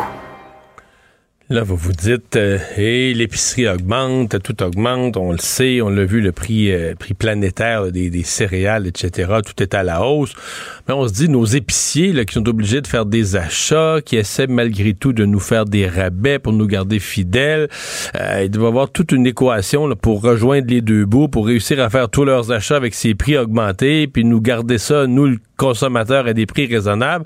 Ben, ils sont pas si pires à le faire. Euh, L'Obla, ce matin, présentait ses résultats pour le dernier trimestre, affichant des profits en hausse de 40% L'occasion de faire le point avec euh, Sylvain Charlebois, professeur en distribution agroalimentaire à l'Université de Bonjour. Bonjour. Euh, juste pour être clair, je suis pas actionnaire de l'Orblas, malheureusement. Ah, OK, OK, OK. Euh, mais, euh, mais les gens qui le sont aujourd'hui, hausse du dividende, des, des, pronostics très favorables, comment... Parce que, tu sais, la question qu'on se dit, on se dit, ouais, pour nous autres, les consommateurs, c'est pas facile, les hausses de prix, mais on pourrait dire, ben, pour les épiceries non plus, ça ne doit pas être facile. Eux, ils sont acheteurs de viande, de céréales, de tout. Ils sont acheteurs sur les marchés internationaux. Pour... Et euh, ben là, ils veulent nous garder des rabais, ils veulent garder le client fidèle, ils achètent à fort prix. Euh, comment ils ont réussi l'exploit? Ouais, c'est euh, ben, les coûts augmentent chez eux, mais les profits augmentent aussi. juste pour juste pour le fun, notre équipe ce matin, on est reculé en arrière jusqu'à 10 ans en arrière pour regarder s'il y avait une corrélation entre euh, l'inflation alimentaire et puis euh, les profits chez l'Orblas.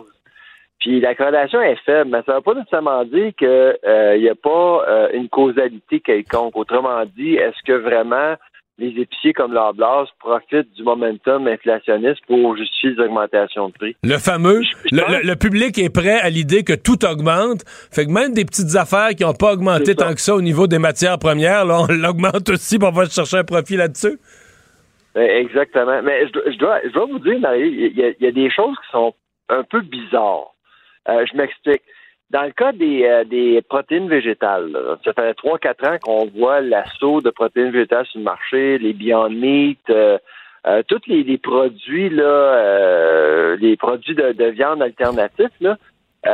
nous, on a comparé les prix entre les deux catégories des viandes avec les protéines végétales, puis on s'est rendu compte que tabarnouche, les, les protéines végétales sont encore 38 à 40% plus chères. Ce qui n'est pas normal. C'est pas normal. Et puis, euh, quand on a publié notre rapport la semaine passée, j'ai eu quelques appels de, de, de, petites entreprises dans le domaine, puis euh, ils m'ont ils l'ont justifié. Ils m'ont dit que vraiment les marges sont vraiment en hausse. c'est sûr que le, le, le, magasin n'est pas homogène. C'est pas partout où les profits ont augmenté, mais il y a des places là, vraiment les profits ont vraiment, vraiment augmenté.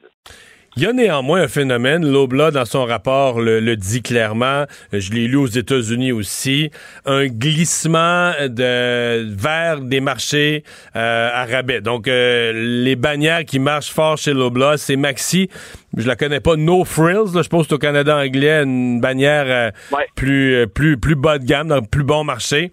Ben, Maxi, Maxi c'est l'équivalent de No Frills au Québec. OK. OK. Ouais. a marché, la campagne de, de, Martin Matt. Ou bien c'est ou ben, c'est juste l'inflation qui fait que les gens se disent, euh, des gens qui aimaient une épicerie peut-être un petit peu plus haut de gamme, etc., se disent non, là, là, on va y aller pour le prix? Ben, quand l'inflation frappe il y a deux choses qui se passent. D'abord, oui, effectivement, les concentrateurs garochent euh, vers les bannières à, rabais, comme No Frills, Maxi, Super C, là, euh, tout le monde les connaît. Là. Il y a plus de trafic, puis euh, a raison. L'autre chose qui se passe aussi, c'est les marques privées, là, comme les sans-noms, euh, choix du président, bon, compliments, Kirkland. Ça, c'est des marques privées qui sont pas mal plus populaires parce que les gens parce moins cher. délaissent, ouais, délaissent les grandes marques pour aller vers des marques moins chères. Ouais.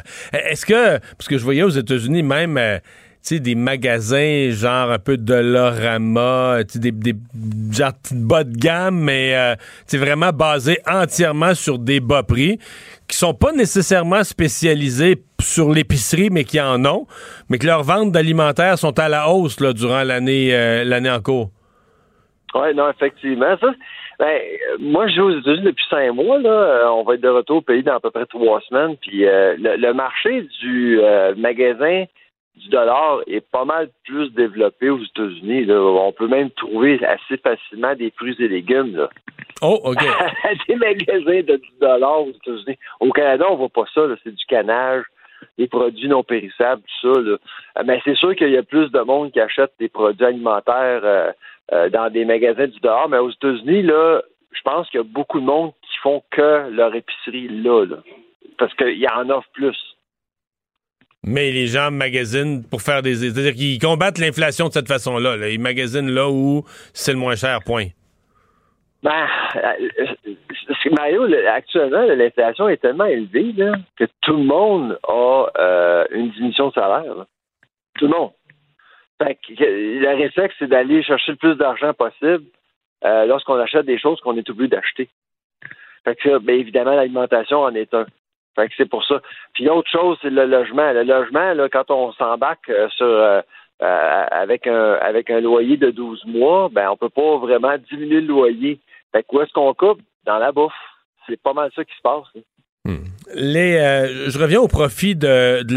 Si on refaisait, ils vont, euh, c'est un peu l'occasion de faire ça.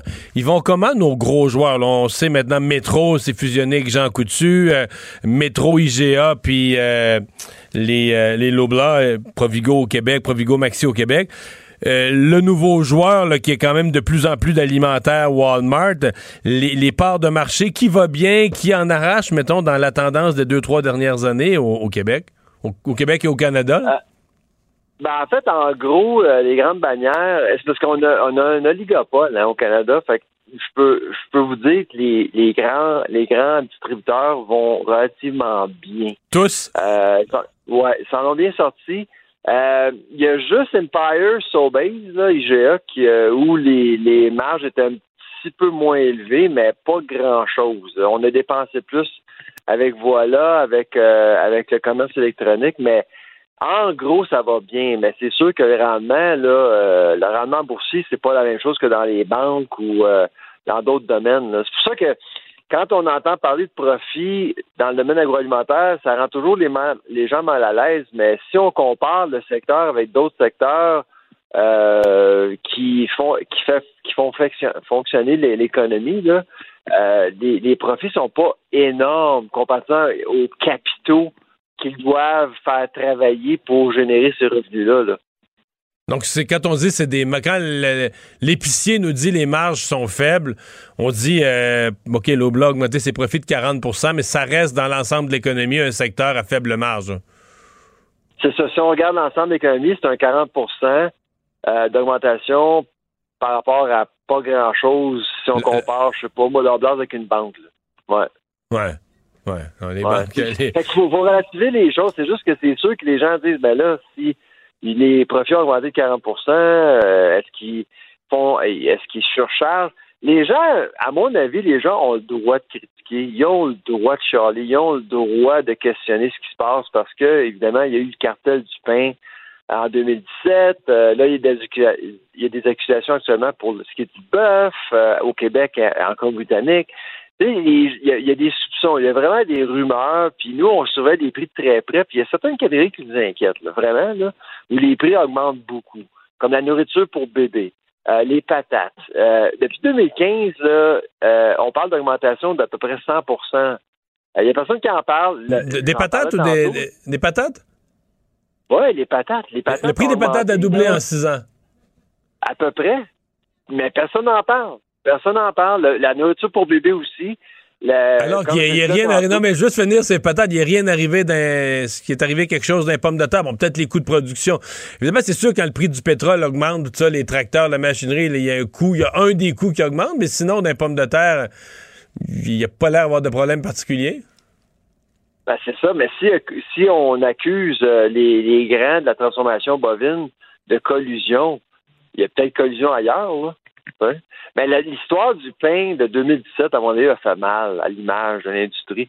Je pense que parce qu'il y a eu un aveu, l'Oblast a avoué d'avoir mené un système de fixation de prix pendant 14 ans au pays, sans payer d'amende, sans aller en prison, rien. On nous a, ben, ils nous ont donné des cartes cadeaux de 25 piastres, c'est ça, c'est ça la compensation? c'est le pardon. C'est le pardon qu'on a reçu. Ben, tu sais, c'est, c'est pour ça que les gens, je pense, ils ont le droit de questionner, puis c'est, c'est correct de le faire, mais en gros, moi, je suis pas trop inquiète. Là. On a affaire à des entreprises responsables, mais il y a certaines catégories où on, qu'on surveille de très près.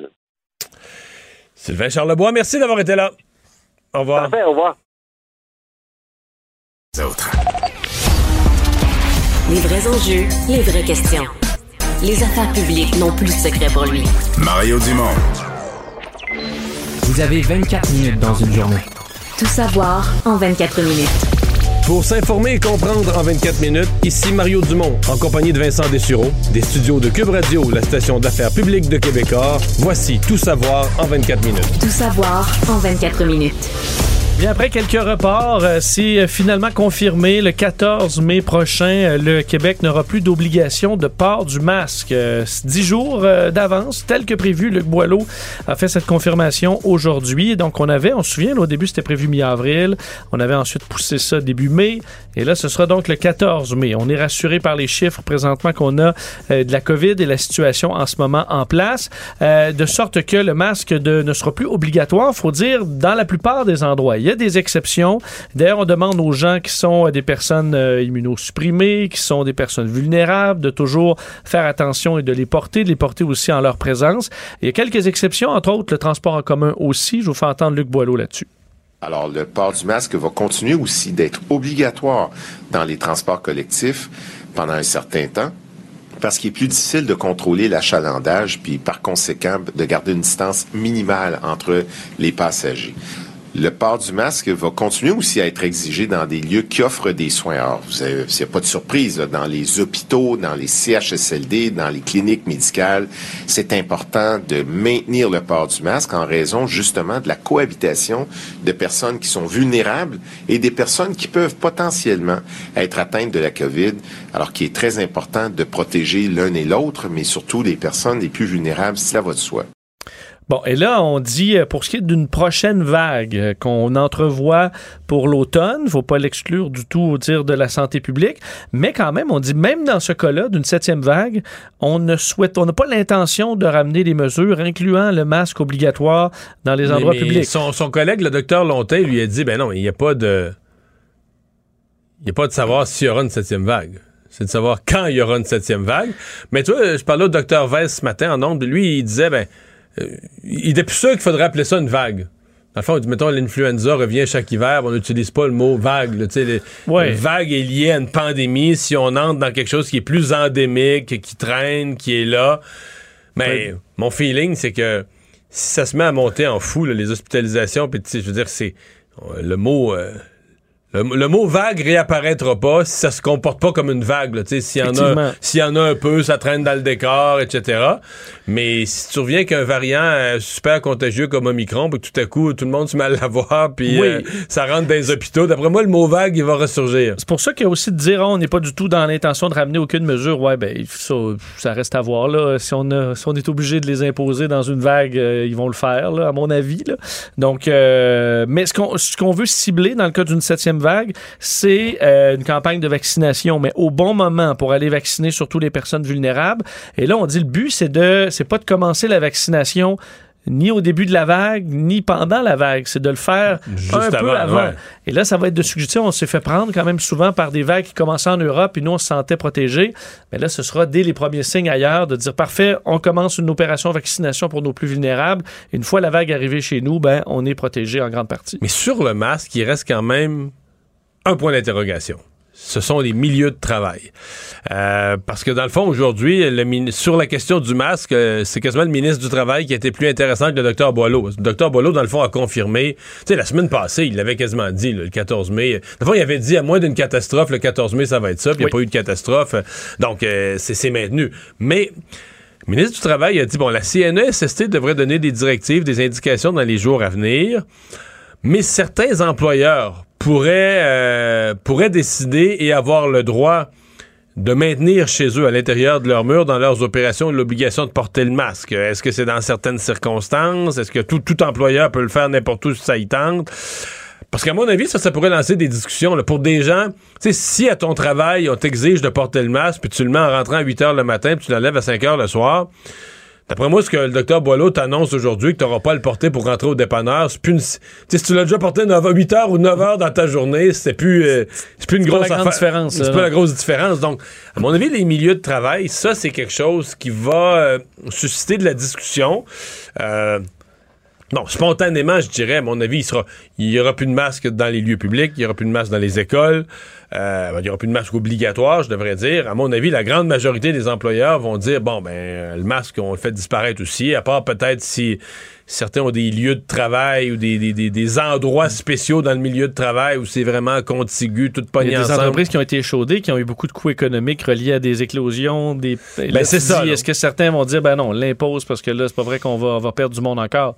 Fait que c'est ça qui va être, à mon avis, c'est ça qui va être à surveiller dans les jours à venir. Et d'ailleurs, euh, pour ce qui est des bonnes nouvelles, euh, parce que là, on retire le masque, mais on se demande est-ce que dans les chiffres, les NSPQ, les projections, on s'attend à ce qu'il y ait une hausse de cas, euh, même une hausse d'hospitalisation? Non. On dit euh, on est dans une baisse et on s'attend à ce que le port du masque euh, ne change Ouais, pas la, les là, choses. tout est en baisse. Les éclosions, les cas dans les écoles, en fait, plusieurs indicateurs, le taux de positivité, plusieurs indicateurs sont vraiment à la baisse. Alors, à partir du samedi 14 mai, euh, c'est la fin du masque obligatoire. Donc, on dit aussi dans les écoles, en garderie, tant pour les enfants que les enseignants, dans les milieux de travail. Donc, c'est les, indications qui vont euh, suivre. Alors, ce sera à surveiller. Euh, oui, parlons des. euh, ben, pour compléter sur la COVID et aussi la quatrième dose de vaccin euh, qui, qui est offerte maintenant pour tous au Québec. Donc, 18 ans et plus peuvent prendre rendez-vous sur Clic Santé dès maintenant pour la quatrième dose. Puis vous dire, OK, la quatrième dose, faut-tu prendre ça, non? Mais pas nécessairement. Il n'y a pas de recommandation pour les, pour, pour les groupes d'âge de 18 à 59 ans en ce moment pour la quatrième dose, une deuxième dose de rappel. Mais si quelqu'un le souhaite, Est-ce il qu'il y, y a a un est-ce qu'il y a délai minimal depuis la troisième dose? C'est une bonne question. Probablement qu'il est Assurément, d'au moins euh, trois mois. À mon avis, en bas de trois mois, euh, je on- pense pas qu'on. faut, euh, faudra aller voir le, le fin détail sur le site du gouvernement du Québec, mais il y a assurément un, un certain délai. Et pour ce qui est des chiffres de la COVID, aujourd'hui, 30 nouveaux décès, moins 19 personnes hospitalisées, donc on a repris une légère baisse et plus deux personnes aux soins intensifs. Et Mario se souvient, pendant à peu près toute la pandémie, on surveillait les, les nombres de décès et tout ça, mais on dit le vrai chiffre là, pour vraiment avoir l'état de la situation, c'est la surmortalité, où on voit l'ampleur des décès reliés à la COVID. Et, euh, Et on voit aussi l'ampleur des décès, parce que des fois, il y a des gens qui ont dit avec raison, là, mais il y, en a, il y en a qui le disaient avec une approche complotiste qui était absurde, mais il y en a qui. Il y a des gens qui seraient morts de toute façon. là. Il y a des gens qui ont attrapé la COVID euh, à 93 ans, très, très, très malades, très, très faibles. Ils ont attrapé la COVID puis sont décédés en quelques jours. Mais ils seraient peut-être décédés en quelques semaines. Ils, ils étaient peut-être dans leur dernier mois de vie de toute façon, là, tu sais. Mais euh, donc, comment tu fais pour faire cette c'est vraiment la surmortalité qui tranche ça, parce que la surmortalité compare une année COVID ou un mois COVID avec des années régulières. On a une historique sur la dernière décennie du nombre de mois, moi, du nombre de décès moyens à chaque mois. Et euh, ben, c'est un portrait intéressant quand même. Oui, portrait intéressant qui montre que le Québec, malgré, un, une première vague très difficile, mais sur la pandémie, selon l'Institut de la statistique, la surmortalité au Québec est moindre par rapport à bien des endroits dans le monde. On parle d'une surmortalité là, de 4,5% Euh, La province qui est loin derrière les États-Unis, les États-Unis sont à 18 de taux de décès excédentaire pendant la pandémie, 18% C'est énorme. L'Italie aussi est à 14,8% l'Espagne 13,3% Royaume-Uni 11% Donc des pays qui ont été frappés de plein fouet. Euh, des pays sont dans le négatif aussi où ça a eu moins de décès. Nouvelle-Zélande, Australie. Euh, ça veut dire qu'eux, avec leur politique zéro COVID, non seulement ils ont pas eu très, très, très peu de la COVID, mais en faisant plus attention à tout, le masque, laver les mains, tout ça, ils ont, ils ont diminué l'influenza, ils ont diminué d'autres causes de décès. Oui, mais des, entre autres, le, moins de déplacements, des accidents, moins de voyages. pour d'autres maladies, alors les confinements qui protégeaient certaines personnes. Euh, sauf, que, sauf que c'est pas gérant. D'abord, c'est juste faisable pour une île une île où les gens, tu limites les voyages, tu limites les déplacements. et ils ont quand même, parce que c'est dans leur cas, les chiffres incluent pas la, la, sixième, la cinquième et la sixième vague. Et là, ils viennent d'y goûter. Parce que là, quand, le virus rentre, à un moment donné, le zéro COVID, il est impossible à maintenir. La Chine vit ça. Le zéro COVID est très, très difficile à maintenir. Immunité, euh, Mais personne ne l'a jamais eu. Personne n'a eu la COVID dans la société. Puis quand elle se met à se promener, elle est dure à arrêter. Donc, pour chiffrer la surmortalité au Québec, c'est 6400 décès. On sait qu'on a, on a bon, 15 000 décès causés par la pandémie. Mais c'est cette hausse de 6400 décès. On comprend, tu le disais, Mario, la différence parce que des gens, il y a du devancement de certains décès, euh, mais il y a l'effet protecteur aussi de certaines mesures sanitaires disait, ou de la grippe qui a été moindre aussi, qui a permis de sauver quelques vies à travers ça. Donc, euh, c'est ce mais, mais les 8000, c'est ça, les, 8000 quelques, entre, entre le 15 000 décès et le 6500 qui sont liés à la COVID, les, les autres 8500, ça veut dire que ce sont des gens qui seraient probablement décédés ou qui seraient décédés durant. Mais là, la période est rendue longue, elle est rendue deux ans. La surmortalité est mesurée sur une base annuelle sur deux ans. Alors, des gens qui seraient décédés dans la même année. Peut-être que leur vie a été raccourcie quand même de quelques mois, euh, peut-être d'une année. Mais il y a un vrai 6500 qui auraient dû vivre, qui, qui, sont décédés vraiment dû à la COVID. Il y a aussi l'espérance de vie. Moi, je dois t'avouer que dans tous ces chiffres-là, ce qui m'a jeté à terre, et quand on le voit dans un tableau, c'est encore plus fort. L'espérance de vie au Québec, bon, elle n'a pas progressé durant ces deux années-là. Elle a baissé, elle a remonté. Au Canada anglais, même chose, baissé. Mais là, ils ont mis sur leur courbe les États-Unis. Ben, je veux dire, au Québec, parce qu'on on avait baissé, nous, pendant la pandémie, 82 ans, alors qu'on était à 82,9 ans. On est tombé à 82,3. On a perdu trois quarts d'une année, neuf mois. Et là, on est remonté à 83. Donc, on est au-dessus de l'espérance de vie euh, pré-pandémique, légèrement, mais on a repris ce retard-là. Il y a une différence homme-femme, près de 85 ans pour les femmes, 81 ans, un peu plus de 81 ans pour, euh, pour les hommes. Et aux États-Unis, Mario, c'est pas un an de moins, c'est pas deux, c'est six ans de moins d'espérance de vie. Que le Québec. Que le Québec, aux Mais durant la pandémie, ils ont perdu deux ans d'espérance de vie. C'est que les gens, il y a tellement de morts qui sont, tellement de gens qui sont morts, qui sont morts euh, plus jeunes, qui sont morts à l'âge où ils devaient pas mourir, que le pays, d'habitude, l'espérance de vie, c'est ça joue quand même sur des petites franges. Ils ont perdu deux ans d'espérance de vie. Donc, l'écart d'espérance, sincèrement, j'étais pas conscient que l'expérience de vie au Québec était quatre ans en haut des États-Unis. Là-dedans, t'as probablement l'obésité, t'as le système de santé qui est pas disponible pour tout le monde, t'as toutes sortes de critères, probablement de la pauvreté extrême aussi. T'avais quatre ans quand même d'écart au cas où. Puis c'est rendu à six ans. C'est beau de dire, ah, on pouvait euh, pas avoir de masque aux gens à la pharmacie. Mais là, il y a un ben, prix à payer. Ça a été quand même deux ans de moyenne de vie. Nos champions au Québec qui regardaient une game de football, qui venaient tout énerver. Comment ça, le stade est plein, les autres, ils savent gérer ça, COVID. Ils savent gérer ça, certains. Ils ont perdu deux ans d'espérance de vie, ils ont eu des morts d'une manière.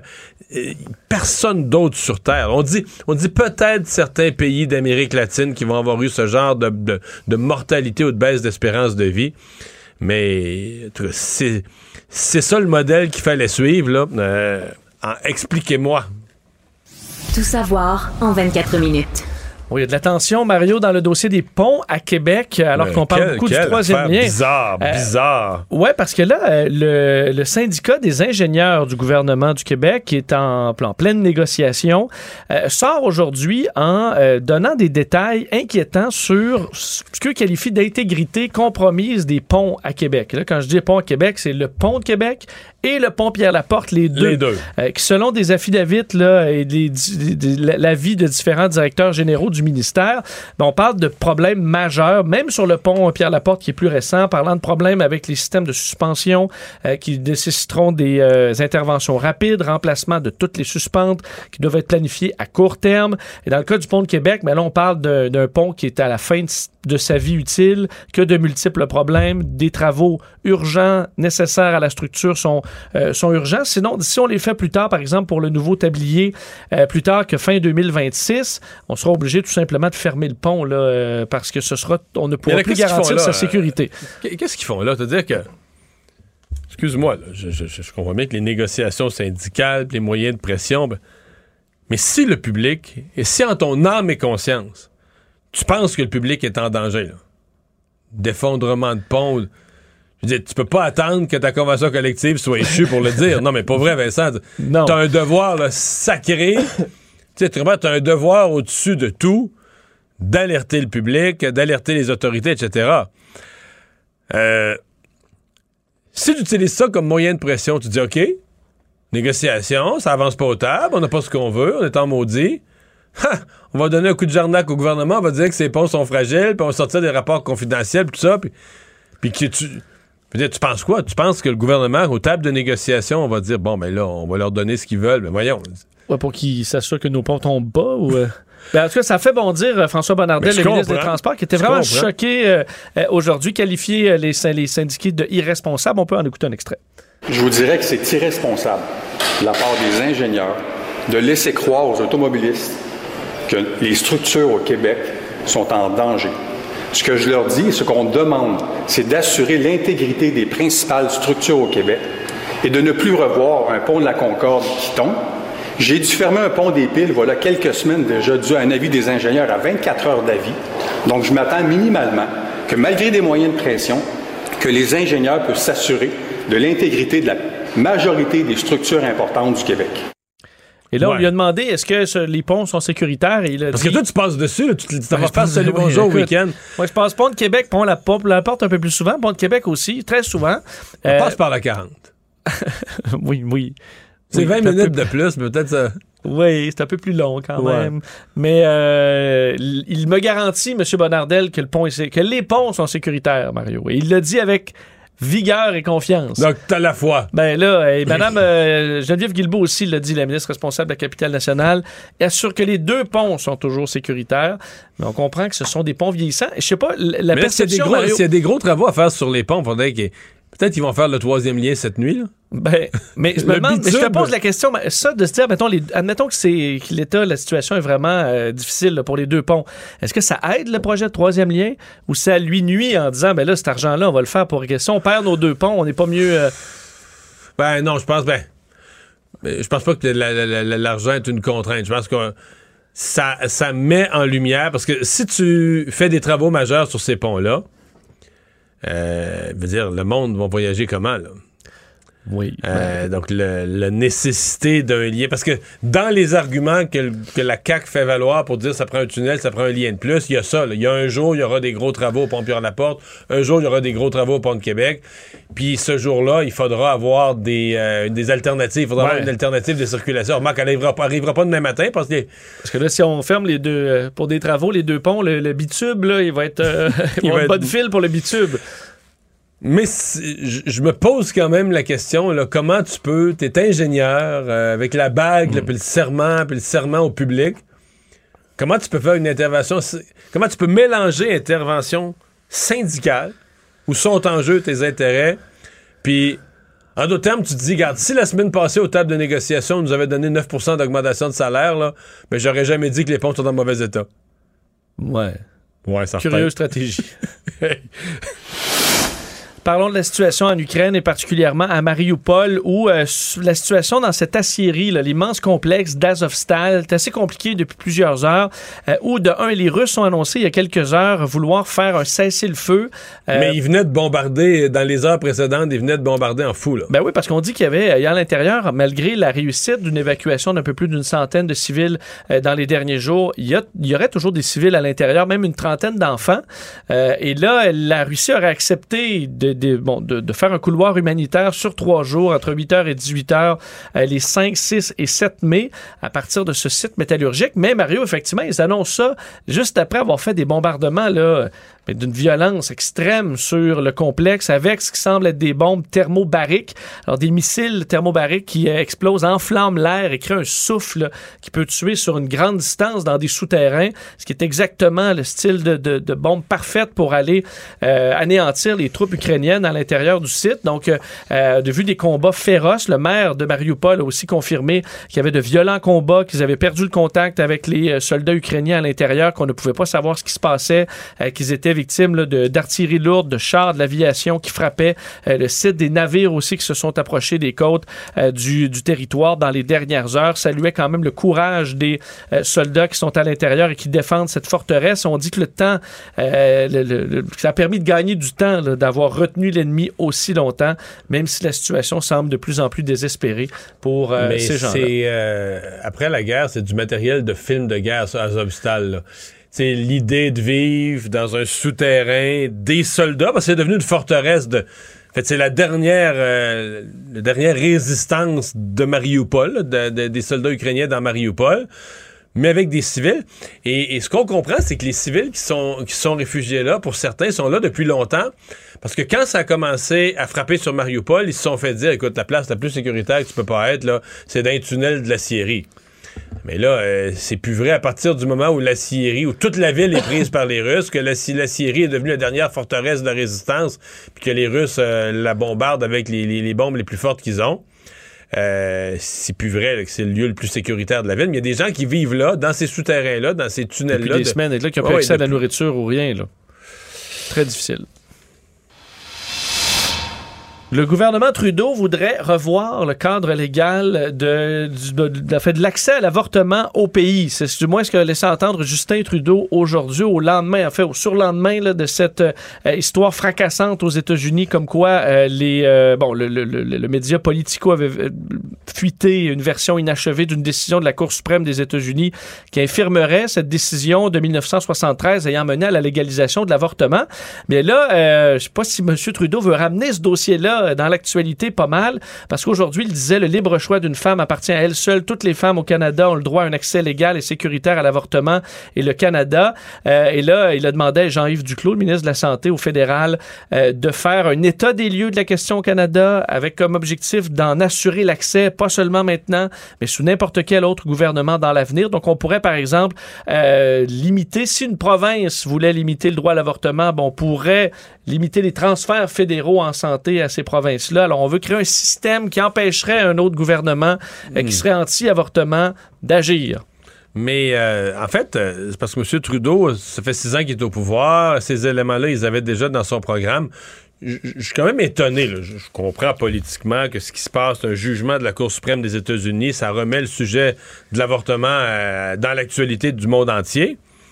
Mais tu dis, OK, mais est-ce que le premier ministre du Canada attend que le pays qui arrive quelque chose qui ne nous concerne pas dans le pays voisin pour agir, lui, si ça y tient à cœur? C'est ça, tu te dis, est-ce que. Si c'est vraiment une priorité pour lui, il n'y a pas de. L'accessibilité au Canada, pourquoi il attend une décision qui ne nous concerne pas de la Cour suprême sur le pays voisin? Quand je dis que ça ne nous concerne pas, on peut être concerné, ça lance le débat puis tout ça. Mais en termes d'action gouvernementale, un gouvernement ne devrait pas attendre un jugement du tribunal du pays voisin pour faire ce qui doit être fait. Non. Mais si tu veux ramener un dossier qui embarrasse ton, tes ah, adversaires politiques. c'est parce que si ça a juste l'air de ça, d'une façon d'embarrasser les conservateurs, ça va devenir bidon.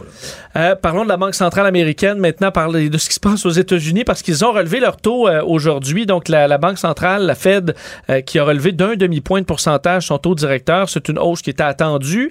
Mais première hausse de cette ampleur-là depuis 22 ans, depuis 2000, pour contrôler l'inflation qui est galopante au pays. Nous, au Canada, la même chose avait été faite il y a deux semaines par la Banque du Canada. Donc, c'est euh, exactement dans le même sens. Tout à fait. là, la Fed qui dit on pourrait euh, continuer cette hausse-là, probablement d'un demi-point la prochaine fois. Ils ont dit, par contre, on exclut le, le, trois quarts de point. Euh, ce sera 0.5 ou peut-être un quart si jamais l'inflation euh, bon, rebaisse, par exemple. Par contre, il y a des inquiétudes sur euh, la situation en Ukraine, évidemment, euh, les confinements en Chine qui viennent bouleverser les chaînes d'approvisionnement à bien des endroits. Alors, on a une situation qui est complexe au niveau monétaire dans le monde et la Banque centrale va surveiller ça de près. Par contre, l'effet de cette annonce-là, Mario, sur les marchés boursiers, pour ceux qui s'inquiétaient de leur placement depuis quelques jours, quelques semaines, mais ben là, aujourd'hui, écoute, là, tout le monde était rassuré. Ben, les marchés ont bondi. Ça va prendre 50 journées comme ça pour replacer tout ce qui a été perdu depuis le 1er janvier. oui, ben, peut-être pas 50. On a monté, ça a monté de presque 3 ouais, aujourd'hui. T'as raison, t'as raison. Non, mais j'allais dire, euh, il y a quand même un côté fascinant à, essayer. personne, quand on dit personne peut prédire la bourse parce que les marchés allaient très mal. L'explication qui était souvent donnée, c'était Ah là, ils ont peur, ils ont peur que la Fed augmente le taux d'un demi-point, puis là, ils craignent ce que la Fed pourrait faire, puis la Fed, puis la Fed, puis la Fed d'un demi-point. À 14 heures aujourd'hui, la Fed fait exactement ce qu'on pense qu'elle va faire. Les marchés. Parce que les, marchés n'ont pas grimpé, tu dis, ont grimpé de 3% mais pas grimpé de 3% dans la journée. Là. Ils ont grimpé de 3% à partir de 2h10. Oui, tout à fait. Et jusqu'à la fin. Ah oui, là, jusqu'à 4 heures. Mais donc, en deux heures, donc, en deux heures après que la banque eut fait exactement, la Fed eut fait exactement ce qu'elle avait annoncé, ou ce qu'on prévoyait qu'elle allait faire, mais là, les marchés qui étaient déprimés par ça depuis un mois se sont emballés. Ouais, c'était trop déprimé. Là, il avait hâte de passer au travers, je suppose. c'est ça tu dis, mais c'est quoi quand Qu'est-ce qu'il craignait au juste? Il craignait que quand Powell va dire les mots un demi-point, euh, Wall Street va s'enflammer, la Maison-Blanche va s'effondrer, ou je sais pas quoi, là. Finalement. Puis là, finalement, ça a été dit, puis il a dit, ben non, tout correct. Continue, on, bon, ben, on va acheter des actions. Euh, par contre, pour les Canadiens qui font face à l'inflation, chez nous, ben, il y a de l'inquiétude et les Canadiens se serrent la ceinture selon des chiffres dévoilés aujourd'hui. Plus de la moitié des, euh, des gens au pays doivent changer leur façon, de, leurs achats et puisque leur capacité d'achat est en baisse et ça touche 81 des ménages à faible revenu, la moitié de ceux à revenu moyen et 35 même à revenu élevé euh, qui ont dû revoir leurs habitudes de consommation à la baisse, particulièrement moins de vêtements, moins de produits de beauté, de cosmétiques et des gros articles. Alors gens reportent l'achat de meubles, par exemple, euh, en raison de la situation un peu plus difficile en ce moment et on voit que ça touche de nombreux Canadiens. Ouais, c'est une euh, moi, je pense que c'est pas, pas fini l'inflation. Je pense qu'il y en a encore. Euh, j'ai trouvé que l'aveu de la Banque du Canada, euh, c'était comme la, la, première fois, quand ils ont augmenté les taux d'un demi-point, c'est la première fois qu'ils faisaient une espèce d'aveu, qu'ils se sont trompés, qu'ils ont mal évalué l'inflation. Je trouvais que cet aveu-là était nécessaire. À faut que tu, comment dire, faut que tu fasses, faut que tu fasses reset, faut que tu remettes les pendules à l'heure. Parce que jusque-là, la Banque du Canada était toujours à dire non, non, l'inflation, c'est une petite affaire temporaire, c'est pas la vraie affaire. Mais euh, je pense que c'est devenu un phénomène. Ben, je pense pas que c'est pour, pour toute la vie, là. Je pense que c'est un vrai phénomène. Pour toute l'année 2022, puis tout ça, ben, on, est, euh, on vit avec ça. Résumer l'actualité en 24 minutes, c'est mission accomplie.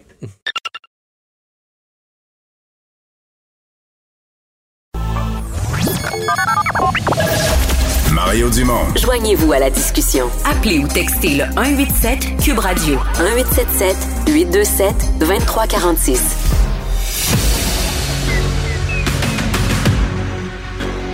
Emmanuel Latraverse. J'ai pas de problème philosophique avec ça. Mario Dumont. Est-ce que je peux me permettre une autre réflexion? La rencontre. Ça passe comme une lettre à la poste. il se retrouve à enfoncer des portes ouvertes. Là. La rencontre, la traverse, Dumont. Et on rejoint Emmanuel Latraverse. Bonjour Emmanuel. Bonjour. Bonjour. On revient sur la course euh, à la chefferie du Parti conservateur du, Canada et de Pierre Poilievre, qui a eu un premier allié de taille quand même au Québec récemment avec Pierre Paulus. Mais est-ce que ce terrain-là euh, au Québec est, gagnable euh, par Pierre Poilievre, selon toi, Emmanuel? Ben, en tout cas, il fait, il, est, dans sa semaine campagne de charme au Québec. Euh, et ce qui est intéressant, c'est de voir la stratégie que déploie euh, Pierre Poilievre au Québec. Il faut comprendre que c'est une course où tu gagnes des points par comté. Hein.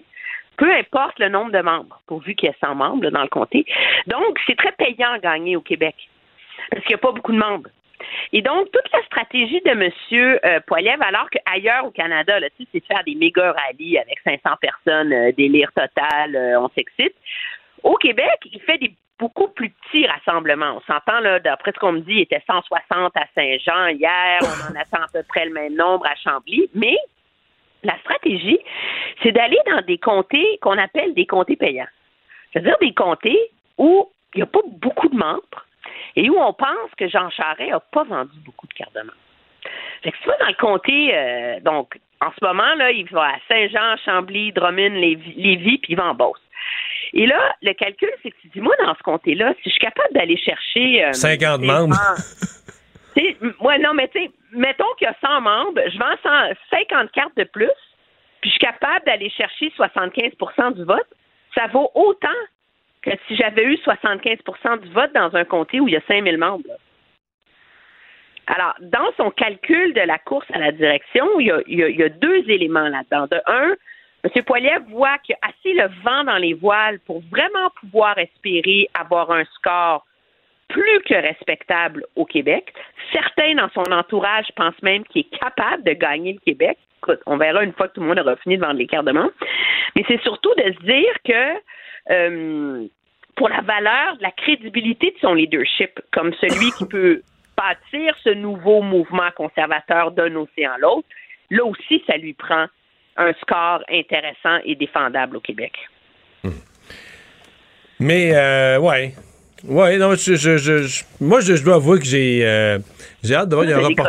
Euh, non, ce matin, là, exemple, ce matin, je voyais passer, là, euh, des patentes de Rebel News, le type de complotisme puis tout ça. Puis la réplique, puis c'est un débat de complotisme avec Pierre Poilievre là, dedans, là, qui répond à une madame qui est total complotiste qui dit moi je, l'organisation mondiale de la santé elle a le lien la pandémie l'organisation mondiale de la santé a contrôlé nos vies puis le vaccin la madame là est d'un théorie du complot là jusqu'aux lèvres, tu comprends? Un quart de pouce de plus, puis elle se noie dans théorie du complot. Puis là, Poiliev, il répond très sérieusement qu'il est d'accord avec elle, puis tout ça, puis que lui, il irait jamais au sommet de Davos, parce qu'il est aussi contre le World Economic Forum, le Forum économique mondial, puis... C'est OK, mais le Forum économique mondial, c'est pas que je suis un défenseur de ça, je comprends ce que ça représente, toutes les grosses poches du monde à Davos, puis il y en a des gens qui s'est fait suer. Mais je veux dire, nos premiers ministres, Mme Marois est allée là, M. Bourassa est là, Jean Charest est allé là, mais ils sont allés là pas comme s'il allait à messe, puis une religion, puis qu'on va, tu le complot mondial. il allait là pour rencontrer le président de, Rio Tinto pour obtenir des investissements au Québec, comme une place qui a bien du monde, bien des présidents de compagnie, bien des chefs d'État, chefs de gouvernement, rencontrer des gens. Mais tu disais que lui, il dit qu'il ira jamais là.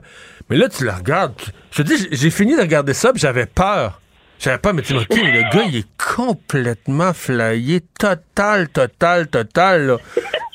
Total, total. Il voit l'Organisation mondiale de la santé, tout ça, le Forum économique mondial, c'est des complots mondiaux. Les gens sont dans des sous-sols, habillés avec des blancs, avec des capuches. non, mais ça pas. le gars, il est pas bien du tout, là. Qu'est-ce que c'est ça? il répond à madame, il répond, il répond sérieusement, Emmanuel. Il lui répond sérieusement, là. Je n'irai jamais. Il accuse Maxime Bernier. Il accuse Maxime Bernier d'être allé, je pense, en deux, quand il était ministre de, Stephen Harper, d'être allé au Forum économique. Fait que là, il dit, lui, il est un complotiste, mais moi, je suis plus anti-complotiste que lui, parce que lui, une fois, il s'est marié avec le diable et il s'est ramassé à Davos. mais qu'est-ce que c'est ça, ma foi? Qu'est-ce que c'est ça?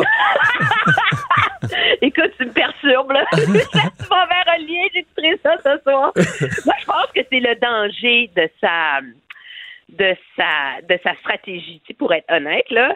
C'est, clair que Poiliev, au lieu de jouer dans l'ancien schème là, conservateurs sociaux, euh, puis centristes, conservateur, il essaie de bâtir une nouvelle coalition? Puis c'est clair, on en a parlé, puis je suis d'accord avec toi, qu'il essaie d'aller rallier, là, tu toutes les les anti-masques, les, les, les anti de la pandémie. Mais c'est quoi? Non, c'est pire. Je m'étais, je les anti-masques, je m'étais habitué à ça. Je, je, je, je suis en train d'en revenir. Non, mais toi, là, qu'est-ce que tu penses de. Que lui, là, un de ses engagements, c'est qu'il n'irait jamais au Forum économique mondial de Davos? Ça me surprend pas. Ils sont nombreux dans ce Parti conservateur-là à penser ça. Puis M. Harper, quand il a été élu, avait dit la même chose. Il a fini par y aller, me diras-tu, mais, mais ils sont nombreux à penser comme ça dans ce parti-là. Ils ont une haine de cette organisation de milliardaires gauchistes qui s'imaginent qu'en faisant leur grand pow annuel à se donner des tapes dans le dos, ils vont réinventer le monde. Alors, le, et ça, c'est. Mais, mais, mais, moi, là. Je comprends, Emmanuel, mais mettons, moi, là, je pourrais penser ça puis y aller pareil en disant, ben. Tu, tu, sourire en coin. Je pense que toi, Robert Bourassa, il allait là, je pensais qu'il pensait qu'il changeait le monde. Je pense qu'il se disait, ben là, je me suis fait un agenda, je vais rencontrer le président de telle place, il pourrait venir au parc industriel de Bécancourt. Tu comprends? Moi, je suis un pragmatique, puis j'ai peur des gens qui imaginent... Eux. Ils sont contents. Moi, je pense que le, le succès de Poiliev, c'est que chez les conservateurs de tout acabit, ils sont depuis. Monsieur Harper leur avait comme donné une camisole de force, OK? Mais où, comme il avait du succès, il gagnait des élections, tout le monde était content. Puis là, depuis qu'ils sont. Qui, M. Harper est parti, sont pris avec des chefs qui savent pas s'assumer, qui sont gênés d'être conservateurs, qui sont gênés, puis qui essaient juste d'être comme moins épeurants, puis, puis ils s'en ont ras-le-bol, les conservateurs de ça. Ils sont tannés. Puis ajoute deux ans de pandémie, deux ans à, de, de, de, règles sanitaires, de bien-pensance collective, où les débats étaient interdits. Il y a comme une révolte. Et c'est là-dessus qu'ils capitalisent. C'est profond, là. Que, tu vois ma divergence là-dessus? Moi, je peux comprendre qu'une personne trouvent que les règles ont été trop restrictives et se disent, dans ma définition de la liberté, euh, c'est pas acceptable, c'est aller trop loin, puis ça, ça je, me rends là. Mais si la personne pense qu'à l'Organisation mondiale de la santé, il y a un agenda caché de gens qui sont derrière la pandémie, derrière le vaccin, tout ça est interrelié, tout ça était pensé avant, sérieusement, quand, je, je découvre que des gens pensent ça, je capote et ils me font peur là, à me sauver en courant. Tu dis, OK, OK, OK, OK. Eux autres, ils lisent Dan Brown, là. Ils lisent Dan Brown, ils sont sûrs que c'est vrai, là. Non, non, je suis d'accord avec toi. Les complots du Vatican, puis tout ça, puis qu'ils sont sûrs que c'est... le problème de monsieur, de monsieur Poiliev dans, dans mon esprit, c'est que, objectivement, la réponse qu'il a donnée à ta madame complotiste, c'est probablement la même réponse qu'il aurait donnée à un conservateur très militant, là, tu hardcore, euh, PC euh, tatoué sur le cœur. Mais c'est sa ligne de presse là-dessus. Sauf que le problème, c'est sa complaisance à l'égard de ces franges-là qui sont hyper extrémistes, complotistes, complètement à l'ouest. Et moi, c'est la question que je me pose, c'est est-ce que ça va le rattraper à un moment donné? Euh, comme s'il est élu chef. Euh, cet accoquinement avec cette frange-là de la, de, du, de la société qui mais lui, il pense ça. Lui, est-ce qu'il dit ça pour manipuler ces gens-là ou il pense vraiment ça, qu'il y a des complots mondiaux euh, pensés dans des de quelque part dans les catacombes sous le Vatican, il y a des gens cachés qui ont un agenda. Euh. Quand, quand, je reste pas avec lui, je vais lui demander verbatim, je te donnerai la réponse. De ma compréhension du personnage et de pour l'avoir suivi quand même depuis qu'il est à Ottawa, il est un gars hyper brillant. Il ne pense pas qu'il y a un complot de monde caché dans un sol qui contrôle le monde. Mais quand les gens disent ça, il veut pas les, il les remet pas à leur place en leur disant, Madame, ça n'existe pas. Parce que non, parce que dans la vision du monde de nombreux conservateurs au Canada, cette espèce de d'alliance euh, progressiste des Macron, Trudeau. Euh, euh, ouais, mais là, c'est un bol. Macron Trudeau, c'est pas eux autres qui mènent la conférence de Davos. Ils vont en conférence de Davos, ce sont, deux amuseurs publics. Peut-être Macron. Euh, Mario, est-ce que tu as lu le livre COVID-19, la grande réinitialisation? tu, me pardonnes-tu si je l'ai pas lu? Ben non, mais moi, j'essaie de le lire. C'est un, ennui total, mais je suis assez folle pour l'avoir écrit. Ça a été écrit par le président du Forum économique mondial. Et c'est la thèse de on va profiter de la pandémie pour mettre le capitalisme par terre et reconstruire, tu sais, rebâtir en mieux, build back better, là. C'est de là que ça vient. Donc, tant pis les déficits, on va dépenser ce qu'il faut, on va, on va reconstruire la société sous de nouvelles bases. C'est de ces cercles intellectuels-là du Forum économique mondial que ça vient. C'est the Great Reset, qu'on appelle ça en anglais, là.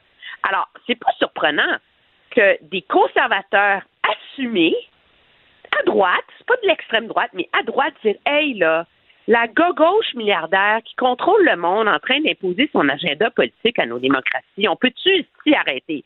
Tu parles-tu bien de la gauche, là? Tu parlais de la gauche milliardaire qui est aussi euh, pédophile, satanique, puis que dans les sous-sols de pizzeria, il viole, des il viole des enfants en série, là. Parce que c'est ça que les gens de Trump pensaient, là. Tu comprends, quand tu commences à embarquer là-dedans. Tu... économique, non, mais tu sais plus où mettre le cran d'arrêt quand t'embarques dans ces patentes-là. Là. Mais c'est ça le problème, moi, que, que je comprends pas de Poiliev. C'est pourquoi, dans son envolée, il a le pouvoir de le mettre le cran d'arrêt. Et je suis d'accord avec toi qu'il ne le met pas. Et c'est hmm. ça. Est-ce que c'est une tactique? Parce qu'on est dans une course au leadership, tu peux raconter à peu près n'importe quoi dans une course au leadership, c'est pas très grave, ou euh, ou est-ce que c'est vraiment symptomatique de ce qu'il veut faire comme chef? Moi, je pense que c'est une question qu'il va falloir lui poser. Euh, débat euh, au Québec, celui-là concernant, ben, en fait, c'est le débat sur l'avortement qui, est revenu et M. Trudeau euh, s'attarde à, le garder dans l'actualité. Éric Duhem, est-ce qu'il doit sévir contre son candidat qui est anti-avortement? Et là, on sait que les autres partis disent, nous, jamais on aura un candidat anti-avortement. Éric Duhem dit, ben, au contraire, il faut laisser, je veux dire, les... c'est pas parce que c'est un débat, que ça ramène le débat, mais si les gens ont leurs propres convictions, on peut les accepter. On se place où là-dedans? Ben, moi, je vois là-dedans une tentative de la part du PLQ, de Québec solidaire, de toute la gang, de faire le coup à Éric Duhem que les libéraux font au Parti conservateur depuis 15 ans. Éric Duhem, moi, je lui dis bravo. Sa ligne, c'est-à-dire, écoutez, là, mon parti est pro-choix, n'agira pas sur l'avortement. Maintenant, on ne va pas fermer les portes du débat public à des gens qui ont des convictions privées, là. Je veux dire, ça va, il va falloir passer un test de vertu idéologique pour faire de la politique. Maintenant, il va falloir que tout le monde pense pareil dans un parti politique. Moi, je suis et, et, surtout, surtout si les gens sont commis et engagés, je suis tout à fait d'accord avec toi, surtout si les gens sont commis et engagés à dire j'accepte la position du parti, je ne vais pas concocter un projet de loi privé puis arriver par la porte d'en arrière, puis euh, tu comprends, arriver à tricoter là-dessus tout le temps. Mais quelqu'un qui est transparent, qui dit sa position, euh, qui accepte que c'est pas la position du parti. Puis, t'as tous les partis, là. T'as des gens qui sont en désaccord avec une des politiques du parti et euh, on les exclut pas, on leur enlève pas le droit d'aller sur la place publique. C'est toujours un peu extrême. Là, Guilbeault est ministre de l'Environnement, puis il est contre que le, le Trans Mountain, là. C'est quoi la différence? Ouais. Fait que non, c'était un peu, euh, mais c'est une question sensible et qu'on a appris là, qu'on a appris à utiliser à des fins, euh, à des fins euh, politiques. fait que, est-ce qu'on va toi et moi au prochain forum couvrir de près le prochain forum de Davos? Oui, promis. J'aimerais tellement ça. ça je te jure. Non, mais il faut que tu me trouves cet extrait-là. Je te jure que quand j'aurai Pierre Poilievre et si j'ai Pierre Poilievre en, en entrevue d'ici la fin de la course, je vais jouer l'extrait, puis je vais poser, la, question. Promis. À demain, Emmanuel. Bye bye. Salut, bye.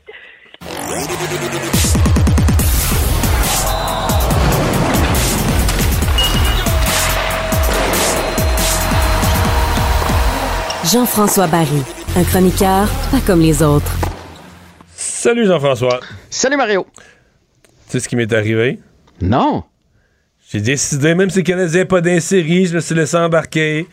Regardez la première prolongation des ben Pingouins contre les Rangers. Regardez la deuxième prolongation en me disant, ben là, je vais m'endormir demain matin, je vais être fatigué. Puis là, finalement, je me, suis couché sans résultat avec deux périodes de prolongation. Mais j'ai quand même été content. Ben, j'ai assisté à quelque chose de vraiment bon.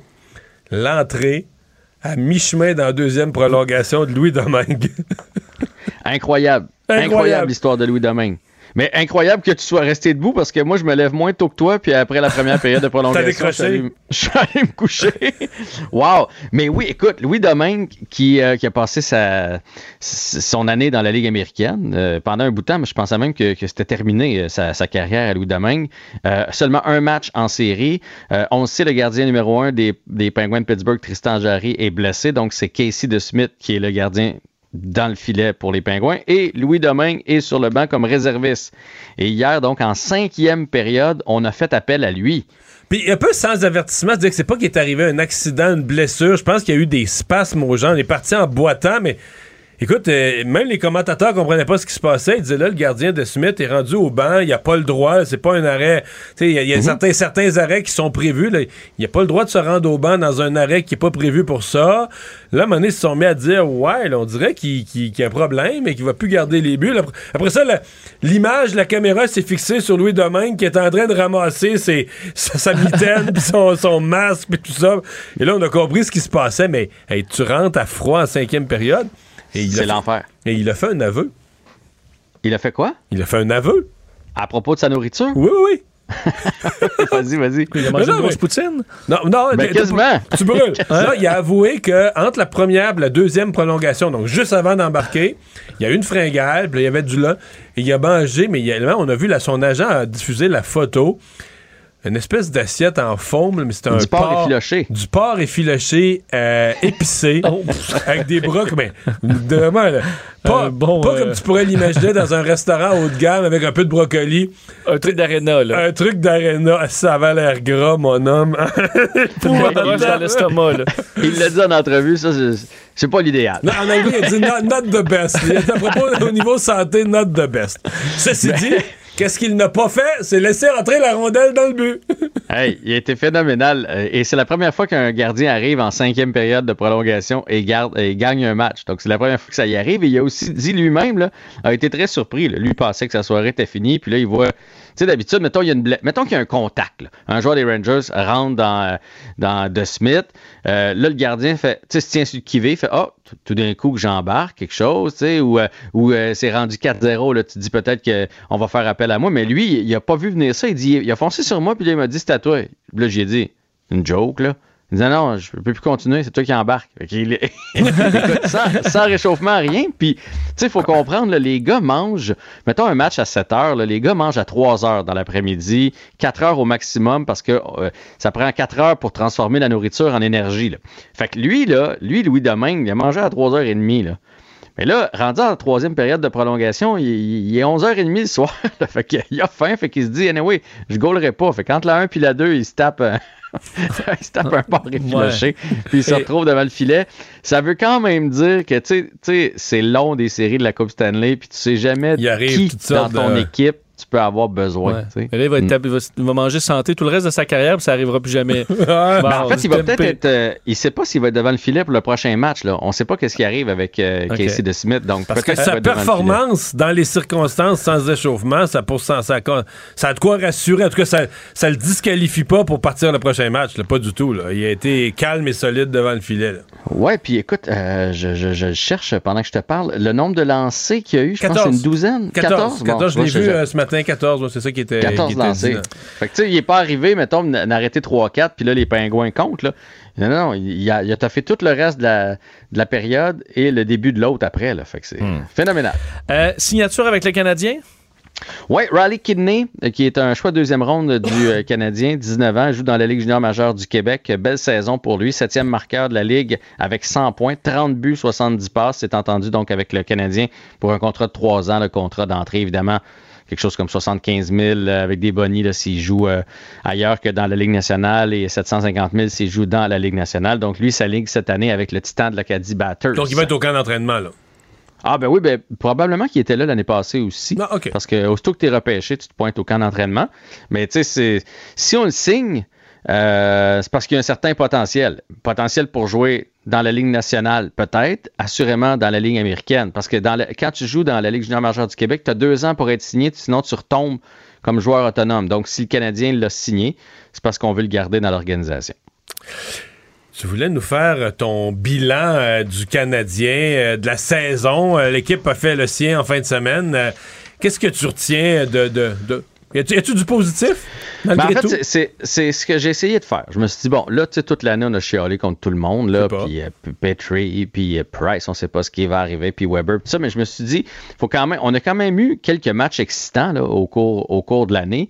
Il y a des joueurs qui ont bien fait, puis si on veut être positif un peu, Nick Suzuki, euh, a pas manqué une game. D'ailleurs, ça fait trois ans hein, qu'il a pas manqué un match. Euh, lui qu'on disait, c'est pas si grand, pas si gros. Il doit avoir une bonne constitution parce que en plus d'avoir joué des séries, etc. 61 points cette année pour Nick Suzuki. C'est une très, très belle performance. Là. Il est tout jeune, on l'oublie encore, le début vingtaine pour Nick Suzuki à 61 points. Euh, en tant que premier centre, pas vraiment deuxième centre, on va se le dire. Donc, euh, lui, chapeau. Cole Caulfield. Il a tout fait. Non, mais juste venir sur Suzuki, il a tout fait. On le faisait jouer en désavantage numérique. Il n'y a jamais un jeune si jeune, à mon avis, qui a été utilisé autant, autant de pression à toutes les sauces. Pas de, pas de deuxième joueur de centre.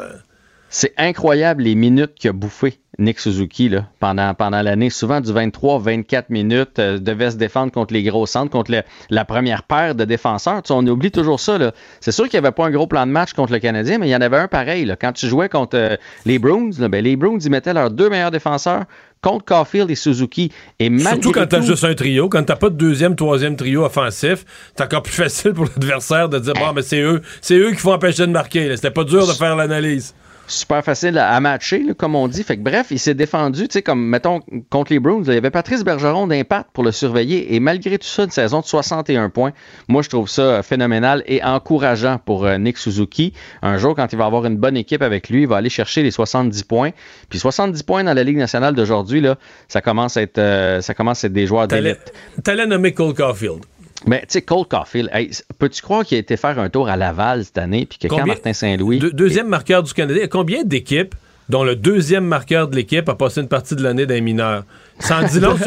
non, mais sans long sur comment tu es désorganisé, as même... tu sais même plus ce que tu fais ou ce que tu vas, là. Oui, puis il faut juste regarder le hockey des séries pour voir à quel point le Canadien est à des années-lumière de ces équipes-là. Reste que 23 buts pour Cole Caulfield. On nous aurait dit ça au début de l'année. On aurait aimé mieux qu'il soit un peu plus éparpillé pendant toute la saison, mais 23 buts, on aurait acheté ça n'importe quand. Ça veut dire que quand il va être dans le, bon état d'esprit dès le début de la saison, ça va devenir un jour un marqueur de 30. C'est le premier marqueur du Canadien à 23. Là. Premier euh, franc-tireur. Franc-tireur, en termes de but. Oui, exactement. Euh, ensuite de ça, euh, Romanov. On n'a pas beaucoup parlé de Romanov, mais lui aussi, avec Martin Saint-Louis, il a donné de la glace et il est devenu un défenseur vraiment fiable, stable. Il a dit en point de presse Moi, je veux juste jouer à Montréal. J'aime ça jouer à Montréal. J'ai hâte de revenir déjà, puis ça paraît. Il frappe, euh, son différentiel s'est amélioré. Sa prise, tu souviens-toi, l'année passée, on l'a laissé de côté dans les séries parce qu'il prenait trop de mauvaises décisions. Donc, il a réussi, je trouve, à se stabiliser de ce côté-là. C'est une autre bonne nouvelle pour le Canadien. Il a pris beaucoup de minutes. C'est les trois auxquels je m'attendais. Est-ce qu'il y a un quatrième point positif? Il te reste 30 secondes. J'irai avec Jake Evans. Jake Evans n'a euh, pas joué tous les matchs, 70 matchs. Il a quand même réussi 29 points. Fait que tu sais, c'est un point aux trois matchs pour Jake Evans. Je pense qu'on peut s'attendre à ça. Et lui aussi a joué souvent contre les bons trios de l'adversaire. Et tout le monde est dans le fret chez le Canadien, hein? du moins 20, du moins 15, du moins 27. Lui est seulement à moins 5 avec ah, quand même des missions défensives. Alors, je pense que Jake Evans, s'il peut rester en santé, ça peut devenir un très bon joueur de troisième trio dans la Ligue nationale de hockey. Le reste, on peut les échanger. Bon paquet, oui. Si, si quelqu'un en veut. Merci Jean-François. demain. Il analyse la politique, il sépare les faits des rumeurs. Mario Dumont.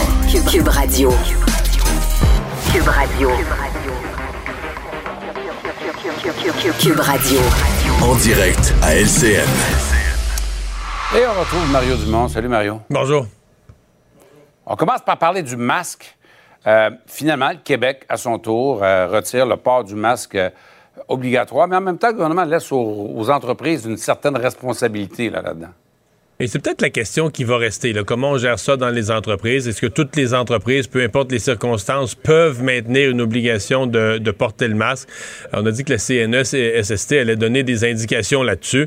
J'ai l'impression que c'est la question qui reste parce que pour la personne qui travaille avec son masque, mettons, de, 8 à 5, là, même si on lui dit, ah, tu n'auras plus besoin de le mettre pour aller au dépanneur, je pense que pour cette personne-là, euh, l'annonce d'aujourd'hui aurait moins, d'impact. Donc, il reste vraiment la question des milieux de travail. Pour le reste, aujourd'hui, avec les chiffres qu'on a eus, à tous ceux qui disent Ah, on a été les derniers en Amérique du Nord, puis les autres n'ont plus d'obligation de porter le masque depuis longtemps. On a eu des chiffres aujourd'hui sur la baisse de l'espérance de vie aux États-Unis, la comparaison entre le Québec et les États-Unis, euh, où l'espérance de vie a baissé. La courbe, la plante comme ça, a perdu, ont perdu deux ans d'espérance de vie euh, pendant la pandémie aux États-Unis, pendant qu'au Québec, malgré tout, il y a eu de la mortalité, mais euh, pas, euh, rien de comparable. Ben, disons que ça, ça, nous amène à réfléchir. Dire, regarde, le masque et le reste, on a fait les choses à notre façon, mais les admirateurs du modèle américain, c'est pas, pas glorieux. Là. Ça, a coûté, ça a coûté cher en vie humaine. Ouais. Parlons maintenant de Martin Prudhomme, euh, qui revient par la grande porte à Montréal dans un rôle de cadre avec des fonctions importantes, puis des mandats aussi importants qui lui, sont confiés par la ville de Montréal. Vous en pensez quoi? Ben, c'est parce que là, la Sûreté du Québec a perdu son emploi, mais il n'y a jamais rien qui s'est avéré, il n'y a jamais rien qui s'est conclu. Là. Donc, euh, je trouve que la mairesse de Montréal fait un excellent coup. Euh, elle fait preuve d'un petit peu de courage aussi de dire, tu sais, à un moment donné, les impressions d'allégation, puis qu'il y a eu de quoi. Y a-tu quelque chose où il n'y a rien? Puis s'il n'y a rien, ben, c'est un homme respectable qui a le droit de travailler, qui a le droit de rendre des services à la collectivité.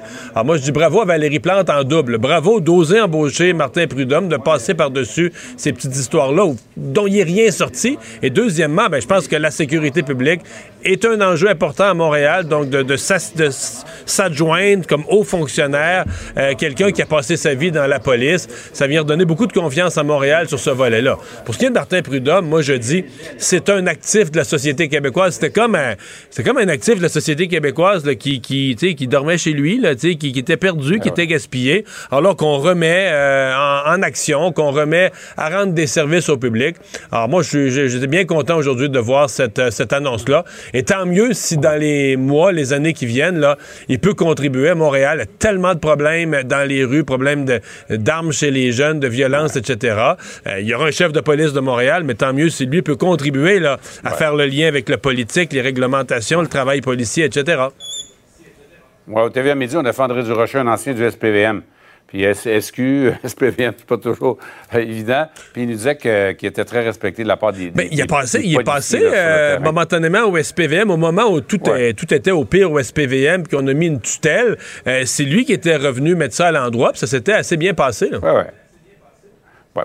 Parlons d'avortement maintenant, M. Trudeau, là, qui se fait rassurant. On a senti que, évidemment, les États-Unis, c'est proche de chez nous, puis qu'est-ce qui se passe là-bas a souvent un impact sur ce qui se passe chez nous. On vit sur le, sur le même continent, mais on est dans deux pays très différents, rappelle euh, le premier ministre Trudeau. Oui. Puis M. Trudeau, bon, là-dessus, redonne son engagement aux femmes pour ce qui est des droits des femmes, du droit à l'avortement. Ce que j'ai trouvé plus curieux, puis c'est pas que je suis contre ça, mais il dit, bon, voici une série d'actions que j'entreprends, mais j'ai donné des mandats à mes ministres je comprends mal que le, gouvernement canadien qui est en place depuis six ans, le premier ministre canadien qui est en place depuis six ans, qui a pris des engagements qui sont dans son programme électoral, quoi, il faut attendre qu'il y ait un jugement dans le pays voisin euh, qui nous concerne pas directement, quoi, que, tout nous concerne dans un monde intégré, mais qui s'applique pas à nous. Ça prenait un jugement dans le pays voisin pour qu'ils se mettent à poser des gestes. Ça, j'ai trouvé ça euh, plus étonnant. Pour le reste, moi, euh, je c'est un changement énorme qui se passe aux États-Unis. Puis il va y avoir des débats politiques euh, déchirants, vifs là-bas.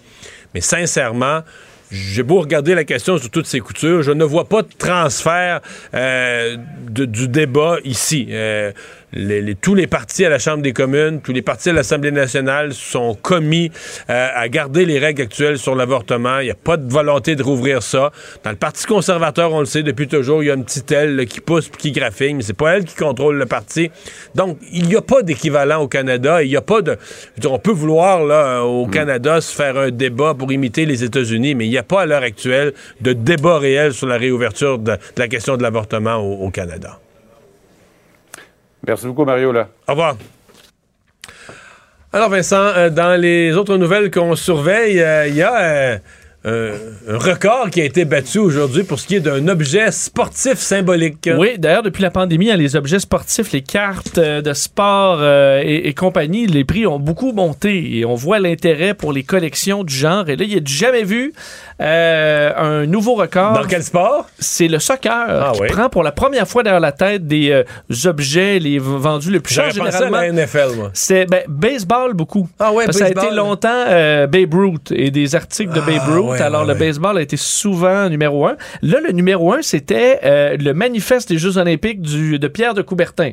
Ah, quand même. Bon, et là, euh, ça vient d'être dépassé par un chandail que portait Diego Maradona, footballeur euh, mythique argentin, euh, lorsqu'il avait battu l'Angleterre lors d'un match de la Coupe du Monde en 86, un peu après la guerre des Malouines. Donc, un, match dramatique qui était un match de légende.